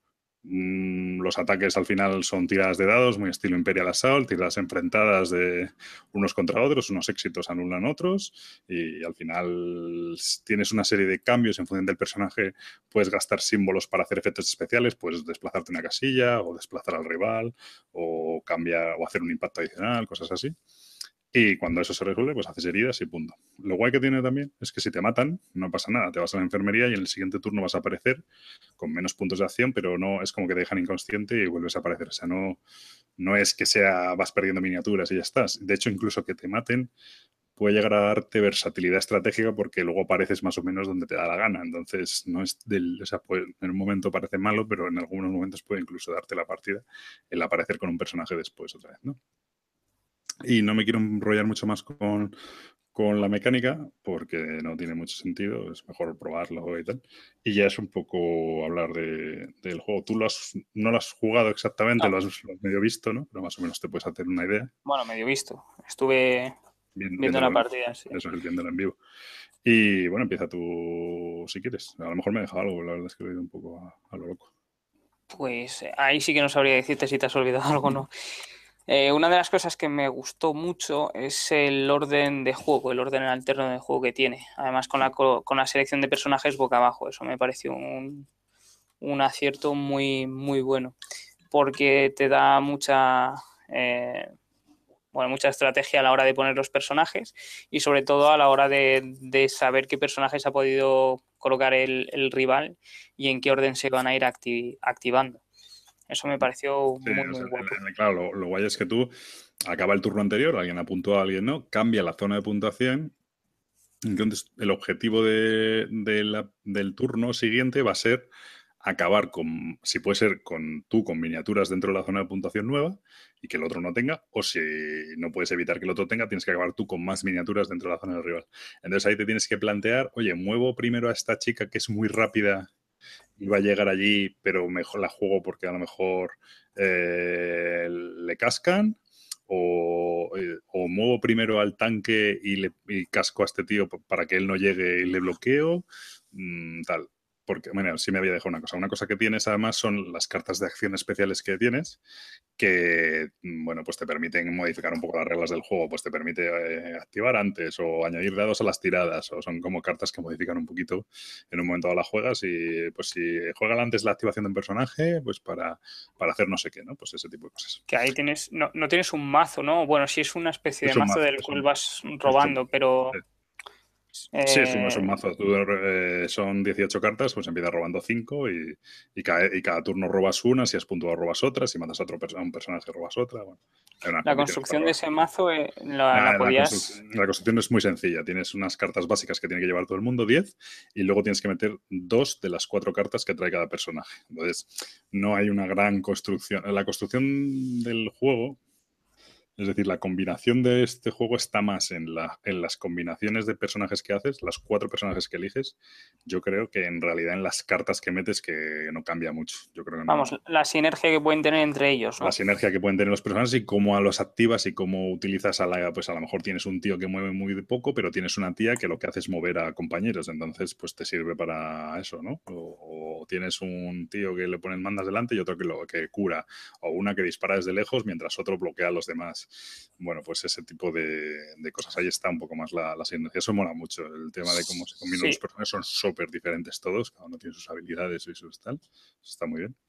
Lo, que también pude apreciar es que eh, los personajes sí que tienen habilidades que, te sirven realmente. O sea, en, determinados momentos o correspondiendo un poco al estilo de juego de cada personaje, sí, sí que puedes utilizar casi todas sus habilidades. Y eso es una cosa que también me, llamó bastante la atención, porque sueles tener algunos personajes de los cuales hay habilidades que no vas a utilizar nunca o en momentos muy, muy específicos, ¿no? Aquí parece ser que se utilizan un poco más. Sí, o sea, sí que los personajes están muy bien pensados, están muy tematizados y son, yo diría que son como muy extremos, es decir, la que se corre, la que corre mucho y, y es muy versátil y tal, pues por ejemplo no pega absolutamente nada. Entonces, si tú te empeñas en intentar pegar con esa o en intentar meterte en barullos con esa, no te va a servir para nada y te la van a matar enseguida porque tiene dos heridas, eh, porque no tiene nada de defensa y tal. Sin embargo, si lo que haces es aprovechar su virtud, que es moverse mucho, esquivar a la gente y saltar y no sé qué,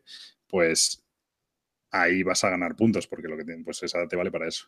Pues tienes la otra que lo que hace es desplazar a, la gente, ¿no? Pues una tía que no, no, pega, no hace tal, pero lo que hace es mover a los otros o, o cegar al enemigo o. Entonces, los personajes son muy marcados y si eres capaz de aprovecharte de sus virtudes, pues entonces les vas a dar muy buenos. Si los intentas utilizar todos como camorreros, pues evidentemente los que son camorreros te funcionarán y los que no lo son, pues no te van a, no te van a servir de nada. Eso está, eso está bien.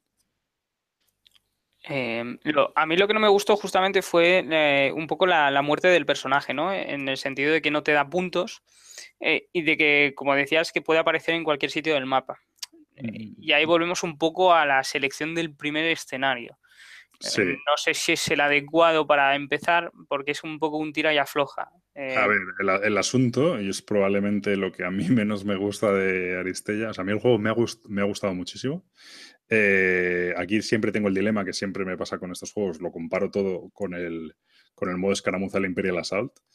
Creo que no, no llega al, nivel del modo escaramuza del Imperial Assault, pero por el sencillo motivo de que en el Imperial Assault, por dos motivos. Porque en el Imperial Assault hay muchísimo material ya. Entonces, aquí evidentemente es un juego que acaba de salir y creo que ah, para llegar a eso le va, le va a faltar. Y luego porque precisamente por el otro motivo que es un poco lo que estaba comentando Gabriel. Porque en el Imperial Assault lo que mola mucho del modo escaramuza es el asunto de, la, de los diferentes escenarios y los diferentes objetivos que hay. Eh, en el caso de Aristella, en el juego básico vienen cuatro escenarios, pero claro, en el Imperial Assault cambia el mapa, no sé qué, aquí tú tienes tu DOM y lo que cambia es el, un poco la puntuación, la forma de puntuarlos, etc. Eh, es pues una especie de rey de la colina o no sé qué. Y es cierto que concretamente a mí me da la sensación de que el escenario de introducción es un poco el que menos, el menos interesante de todos. Porque, ¿qué ocurre? Eh, hay una zona de puntuación, el primer turno es la zona central, y luego el que tiene menos puntos después de ese momento decide cuál va a ser la siguiente zona de puntuación. ¿Qué pasa? Que normalmente vas a decir la que es más ventajosa para ti. Si lo has hecho bien, probablemente en el siguiente turno vas a puntuar tú y el otro no. Entonces, el que en ese momento tú puntúas, el otro no ha puntuado, ahora eres tú el que tiene más puntos, con lo cual es él el que decide cuál va a ser la siguiente zona de puntuación. Con lo cual, en el, es un poco, decía un amiguete, que es un poco efecto patio de colegio, ¿no? Que va todo el mundo pues hacia un lado, luego hacia otro. Es cierto que yo ya he jugado varias partidas y claro, la primera partida sí que dices, bueno, puntúa la zona 5, pues todos a la zona 5, puntúa la zona 3, pues todos a la zona 3. Claro, ya la segunda partida, la tercera partida dices, un momento, no, yo intento mandar uno a la zona 3 para que puntúes menos, pero me guardo los otros un poco distribuidos para que cuando cambiemos la zona de puntuación tener más posibilidades de llegar. Pero sí que es cierto que probablemente el modo, justo el, escenario de introducción sea el menos interesante. Y aquí es donde, bueno, esto es otro debate que algún día afrontaremos, que es el tema de los tutoriales y de, bueno, es una cosa que tengo que decir de Aristella, el tema de los tutoriales y el tema de los modos introductorios y tal, que a veces, mm, sobre todo cuando ya eres un jugador que has jugado muchos juegos y tal, tampoco te son necesarios pasar por los tutoriales y te carga un poco la, la experiencia. Eh, eso pasa, efectivamente. De hecho, lo comparábamos con el, con el Warhammer Spire y el Warhammer Spire tiene todo lo contrario. Para mí la jugabilidad es súper tonta, el juego no, no, tiene especial interés, pero es cierto que el tema de los de, los, de la puntuación sí que está súper chulo, porque tienes unos objetivos ocultos cada turno y tal. Yo creo que en este juego con más miniaturas, o sea, con más personajes y con más y si meten algunos escenarios nuevos y tal, puede ganar, puede ganar mucho. O sea, creo que el juego da, da posibilidades de meter diferentes maneras de, jugarlo. lo, que me, lo que me pareció también es que tiene, o eso me pareció que va a tener una curva de aprendizaje en cuanto a la sinergia de los personajes bastante grande.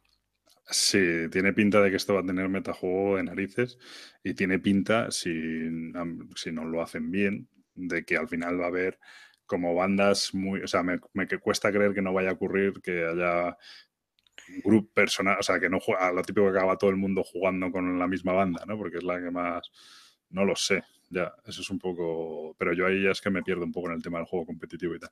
Sí que, que tiene Aristella, que es una buena oportunidad Mm, va a ser un juego que van a. Esta gente de Corvus Belli se mueve muy bien, entonces va a hacer un, van a hacer un juego competitivo muy interesante.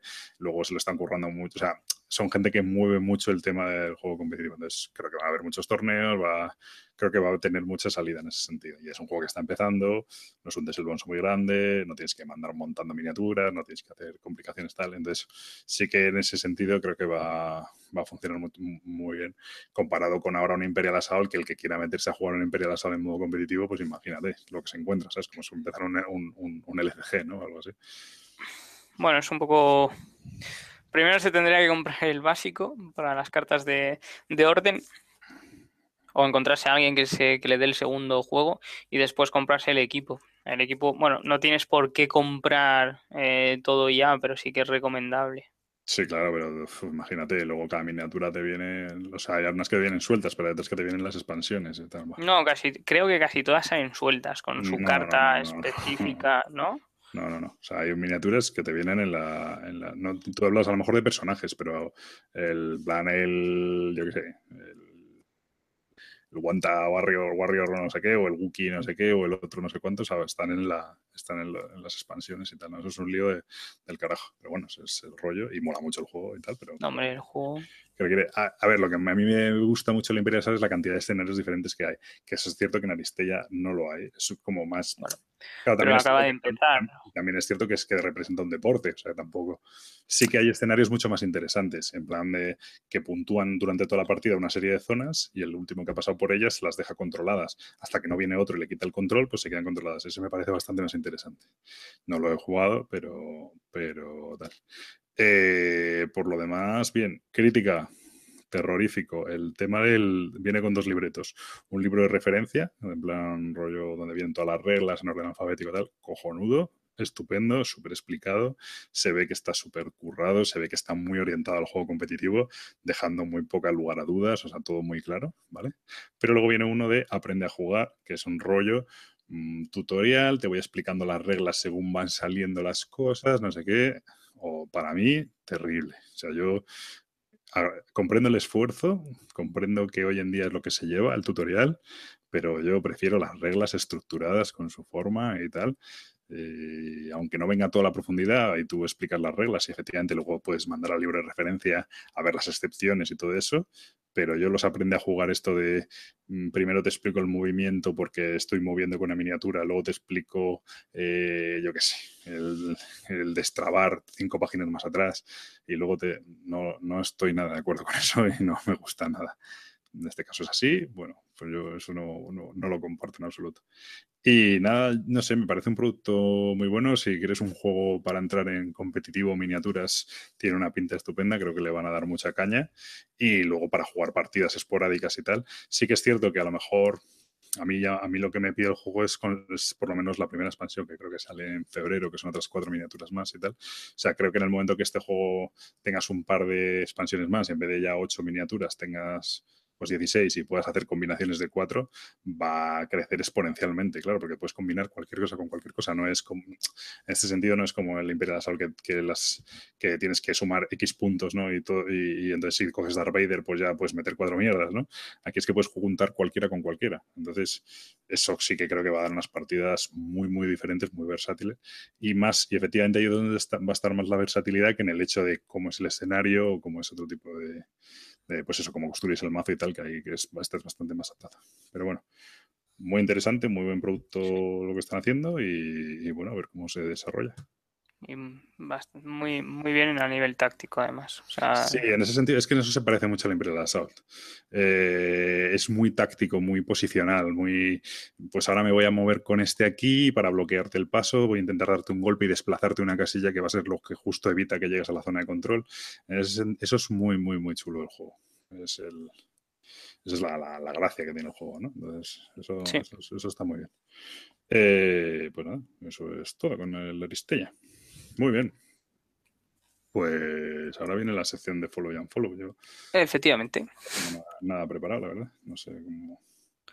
Yo tampoco, todo, todo va bien. Empieza, empieza tú, ¿no tienes nada preparado? ¿eh? Sí, bueno, tengo. A lo mejor hoy solo doy, follows. Ah, bueno, pues muy Porque estamos así de. Yo tengo un unfollow, pero el follow efectivamente no, no, no lo sé. Bueno, pues yo voy a dar mi, mi primer follow, ¿vale? Y va a ser a una app móvil que creo desgraciadamente que también le podría dar un follow por eso, pero que solo está en, iOS, que es pues mi BGG. Eso, es horrible, eso que esté solo en iOS es horrible. Sí, pues la descubrí el otro día eh, y la verdad es que mola bastante porque mm, es un... Me gusta más que BGG Stats, que es la que estaba utilizando, porque tienes la lista de juegos y accedes, digamos, a todo lo que tiene BGG, es decir, que tú vas a un juego y accedes a los foros, accedes a los ficheros, accedes a todo desde la aplicación, aparte de poder registrar partidas, etcétera. Entonces, tienes también lo, más caliente de la BGG. Bueno, tienes las noticias, o sea, sería la BGG para móvil y funciona muy muy bien. El problema es que solo está en iOS y además que si no tienes la versión premium, pues tiene bastante publicidad. Pero es increíble la adaptación que ha hecho de la BGG a móvil y, funciona de una manera muy guapa además. Muy bien. Vale, pues yo voy a dar mi unfollow y en este caso mi unfollow va a ser para Last Level Distributions o Last Level, vamos. Eh, porque, bueno, me han regalado el Hosting Negotiator y el juego está muy bien, hablaremos del juego en su momento, pero tiene una cosa me ha dado la sensación, he abierto el juego y las cartas las he desprecintado y ya tenían un poco los bordes blancos como de desgaste. Y no es porque la carta sea mala en sí, no sé si es un tema del corte, eh, pero vamos, yo no soy nada pijotero para estas cosas, ¿eh? pero ya lo veo he dicho, joder, no sé si es por, el diseño de la carta que tiene los bordes negros y enseguida. Yo creo que es una mezcla entre el corte y la, calidad del material, pero no, no, es una carta endeble, no es la típica carta dices, bueno, esto es papel y tal. No, no sé exactamente qué es, pero me dio una impresión como decir, joder, ¿sabes? O sea, abres el, abres el precinto y ya tienes, sin marajarlas, sin moverlas, ¿no? Ya estoy viendo, pues un poco el borde irregular, blanquito. A ver, ojo, es, no es, una pijada, ¿eh? No es Está siendo tiquismiquis, ¿eh? Sí, no, no, o sea, que nadie sea la, en plan de, oh, es que tiene, es una mierda, no. Es más en plan de primera impresión de decir tal, luego lo he jugado y ni te das cuenta, ¿no? Pero, pero eso, ¿no? Como si dijeras, como si coges un juego normal y dices, en tres partidas, ¿no? Las baraja un poquito y ya le ves un poquito el uso, ¿no? Exactamente eso, pero abierto, según. Creo que tiene que ver con el corte, yo creo, o algo así. Pues no, ya hay de imprenta, no entiendo, para eso hay expertos. Eh, pero, pero creo que tiene que ver un poco con, que a lo mejor no esté afilada la cuchilla de corte o lo que sea, pero yo qué sé, como que le den un bordito, un bordito ahí a las cartas y, y me sorprendió, la verdad. Así que me un follow para, esta edición. Pero bueno, el juego es muy chulo, ya hablaremos de él. Así que tampoco es muy, muy grave. Vale. Pues me parece bien. Muy bien, ¿no? muy bien, venga, dale.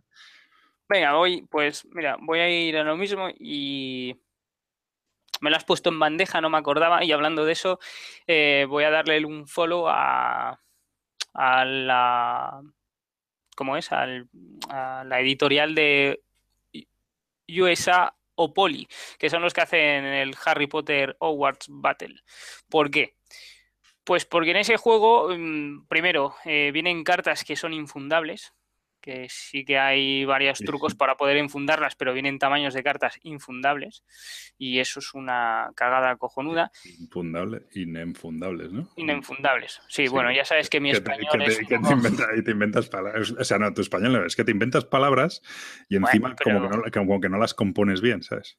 Inenfundables. Claro. Bueno. Son enfundable o inenfundable. Y yo que dije infundables. Infundables, que sin fundar. bueno, sí, porque no, fundamento. No, fundas nada, claro, tú no, fundas una carta, la, la enfundas. Efectivamente. Inenfundables. Venga. Perfecto.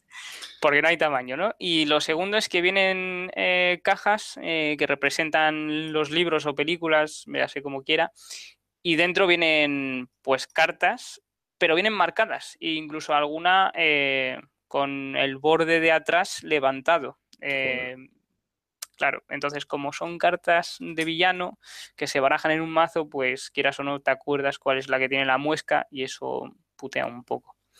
Ya, eso y como es un poco legacy, además, para más Inri hay alguna carta que en algunas ediciones vienen cambiadas. Es decir, abres la caja de Game 5 y te vienen las cartas del Game 3 o viceversa.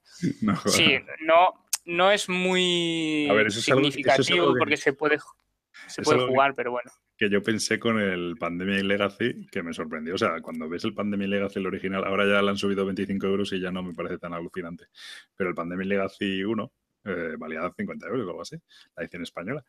Y me pareció acojonante porque dices, ostras, es que comparado con otro, con un juego normal, ¿no? Dices, ostras, el, el trabajo delicado que es esto de, ¿no? de, de, colocar todo en su sitio, de que no haya, bueno, ya no que no haya ratas ni traducción, pero que luego todo esté en su sitio, que no haya salido nada mal impreso, que no vengan las cosas abiertas porque sí, que encima además es, un, es que tiene que ser extremo, porque si por lo que sea lo que dices tú, a lo mejor en el, en el Harry Potter más igual, pero si en el Pandemia Legacy cambias una cosa de sitio y tal, joder la experiencia totalmente. Entonces es que jodes el juego. O sea, es que a mí me pasa eso y le digo a Evir, toma, toma tu juego, me he quedado en marzo, me habéis jodido por una rata y, y, devuélveme el dinero, ¿no? Porque ya me has jodido toda la experiencia del juego. Ya no me vale que me lo cambies y no sé qué, porque es que de repente me he visto las pegatinas de septiembre, ¿no? No, no ocurría eso en el Pandemic Legacy, por lo menos que yo sepa, no ha habido casos de eso. Con lo cual me parecía un, en un Legacy me parecía una labor, extrema, una labor extrema, ¿no? Y entonces me hace gracia que ahora lo comentes de esto, que debe ser que no tenían ese control tan, tan exhaustivo y, No, y mete las por lo que se ve, no. los- Es-. Es lo que decía, tampoco es que sea muy relevante para la partida porque puedes jugarlo directamente abriendo todas las cajas, que aquí no hay ningún problema, no te vas a hacer ningún spoil. Y bueno, no, no es muy significativo. Lo de las muescas me fastidia un poco más porque además mm, no es que sea muy maniático, pero lo ves y ya sabes qué carta es, entonces pues te putea un poco. Muy bien, pues bueno, voy a ir yo con mi follow y se lo voy a dar a, a Maldito Games, sin que sirva de precedente, porque digo sin que sirva de precedente porque creo que todavía no ha editado un juego que me compraría. Pero, bueno, sí, el, el Patchwork, pero ya lo tenía. El Chia, pero ya lo tenía. Eh, Bueno, pero son juegos que te hubieras comprado hipotéticamente. Sí, claro, es que, bueno, tiene como la, dos líneas, ¿no? Un poco la de saco juegos antiguos y tal, pero claro, es que no me voy a comprar un Tikal ni un Mexica, es que en qué universo me voy a comprar yo eso. El Fields of Far le he dudado ahí, pero tengo otros, nah, no, no, no, no es que no. Pero bueno, eso no, no voy a criticarles por eso, quiero decir, sacan los juegos que considera y además, por lo que se ve, los está vendiendo que te cagas. Eh, no, es más, el follow es un follow, no es un unfollow, o sea que no, no estoy poniendo todo lo que, que tal, pero es un follow. El follow es más porque muchas declaraciones, aunque hay cosas que me gustan más o me gustan menos y tal, pero muchas declaraciones, y no son solo declaraciones, sino que parece que es una línea eh, real, ¿no? Eh, Álamo siempre habla de, Álamo es el, el dueño o el director de, bueno, el CEO, como dicen los horteras, de, de Maldito Games, siempre habla de su compromiso de intentar sacar todo el material disponible de un juego, incluso aunque eso le lleve a, a- a no ganar dinero o- con eso o a perder incluso un poco de dinero. ¿no? Hablo de expansiones, eh, hablo de cartas promocionales, o sea, hablo de la... Pre- ¿Eh? ¿No estás de acuerdo? Que- Si me que- corriges. Sí, sí, sí, no, no, no, por supuesto, estoy más que de acuerdo. De hecho, cuando sacaron el, el Berkami, me parece del SIA, puso a disposición eh, la traducción de las La- cartas para la gente Para que la lo tenía en gente inglés. que lo tenía en inglés, Por lo visto no le salió muy bien porque la gente no lo quería, Y tampoco, y y- también pero- lo ha hecho, pero lo también hizo, vamos. también lo ha hecho para el State, creo. Eh, em, efectivamente. Eh, eso, no, y luego por si. O sea, él, lo ven, lo dice, lo cuenta, y ahí parece ser que es así. y, no voy a decir me consta, porque tampoco estoy yo muy detrás de las cartas promocionales del Tikal, ¿no? Pero, pero, pero que presiona y busca la manera de sacar todo el material, las cartas promocionales, de facilitárselo a la gente. Entonces, que hay una un especial celo por intentar conseguir que todo el material que está disponible a lo largo del mundo, pues los, mazos promocionales, las tal, de, sus juegos, salga también en español, más tarde, más temprano, pero salga en español, incluso a costa de- del beneficio económico de la editorial. Eso es una cosa que le honra a él como persona y a la editorial como profesionales, y que aunque a mí no me afecta porque yo no me compro el Terraforming Mars, pero el día que saquen un juego que a mí me guste, pues me lo compraré encantado de la vida. Eh, Sí. Porque lo hicieron también con el Terraforming Mars, por lo visto, ¿no? Las, cartas promocionales que se vendían 5 pavos las han metido en los eh, claro, ese tipo X de... primeros juegos que vendieron, me parece, o algo así. Bueno, en no fin. sé cómo va la historia. O sea, ya ahí el detalle, pues como no son juegos que me interesan especialmente, pero a pesar de eso, porque bueno, otra cosa que tienen es que se mueven muchísimo, están en todos los medios y tal, y entonces, a pesar de no ser algo que me interese especialmente, sí que me está llegando esa sensación de que hay una preocupación por el juego, por el jugador bastante, bastante activa y que, y que eso se hace. Con lo cual me da la sensación de que si alguna vez no es posible, no va a ser por falta de interés, sino va a ser pues porque a veces las cosas no son posibles y ya está. Entonces, en ese sentido, muy bien por Maldito Games. Yo estoy esperando que saquen un juego con dados. No, con, no con dados, no, con dados van a sacar el, El The Dice el, Game, el- ¿no? el Borgoña. El- que Dice. ese es muy caro. Ese juego, mira, ese podía ser un unfollow, pero no es para maldito. Pero bueno, ese juego en, su día valía 30 euros, tío. Y ahora mm, son 70, que sí, con la expansión y no sé qué, pero bueno, no sé. Y tampoco eh, me parece. Bueno, El problema es que es un filler, entonces Por es, eso. que, es que ahora mismo te compras un te compras un Ciudadelas y como hay que compras la versión deluxe Kickstarter de no sé qué, pues te compras un Ciudadela por 80 euros, macho. Es que no tiene sentido. Pero bueno, un tema aparte. Eh, no, el Chia en su día es que no sé qué juegos saca maldito ahora que me llamen la atención, la verdad, ninguno. El- no sé. Pero bueno, son buenos Bueno. juegos. Eh, a, ti creo que no es el tipo de catálogo que te gustaría, ¿eh? No, Ah, o sea, me parece, bien, que- me parece bien que exista. Me sorprende un huevo, ¿eh? Que, que se, que se, se vendan todos esos juegos y tal. Lo, sobre todo los antiguos, ¿no? Las reediciones, ¿no? De repente, pues eso, el Tikal, no sé qué, y tal. Pero, oye, No, lo- y los tienen muy buenos, o sea. Por eso que se venden y tal, así que estupendo por ellos y, y eso. Y por lo que además se ve, pues las, las producciones son buenas, no hay efe- defectos de... Había alguno que sí, ¿no? El Tikal sí que tenía alguna traducción un poco rara, ¿no? Lo- Pues no sé de tampoco. dest- desterrar tesoros y cosas esas. Puede ser, el Tikal o el México, uno de esos tenía desterraban tesoros. Pero bueno, por lo demás, en general, está muy bien. Así que nada, eh, mi follow para Maldito Games. Y yo creo que hasta aquí hemos llegado. Esperamos que lo hayáis disfrutado. Y quiero decir algo más. No, no, que nos, que, que grabaremos pronto otro, prometido. aquí, aquí queda, Oye, ¿no? no te rías, no te rías. No, hombre, es que intento no arriesgar, no intento, intento no arriesgar con este A ver, tipo pr- de pronto, pronto, los que nos conocen saben que es en un mes. Pronto es una si medida, antes- una medida relativa. Claro. Eh, así que nada, pues muy bien, pues hasta la próxima.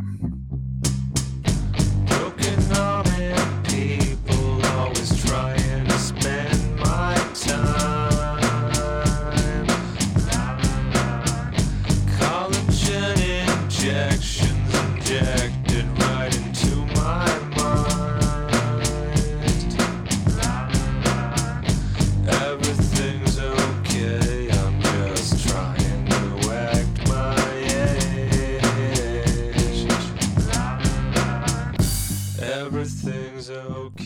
Bueno, pues hasta aquí ha llegado el programa esta vez. Eh, espero que os haya gustado, que el contenido os haya parecido interesante. Es cierto que tenemos juegos probados para grabar dentro de poco, pero no prometo nada como nunca. Y nada, pediros si puede ser que nos comentéis sobre todo en iVoox y la BSK, pues, ah, bueno, pues así darnos feedback y tal. Y intentaremos, bueno, no respeto nada, pero lo mismo intento respetar esa sección del principio en la que hablo un poco en los comentarios por, por encima. Y eso, y si nos dais algún favorito, alguna cosa de estas, pues siempre nos ayuda a tener más visibilidad, que siempre gusta mucho. Sin más, me despido y hasta la próxima.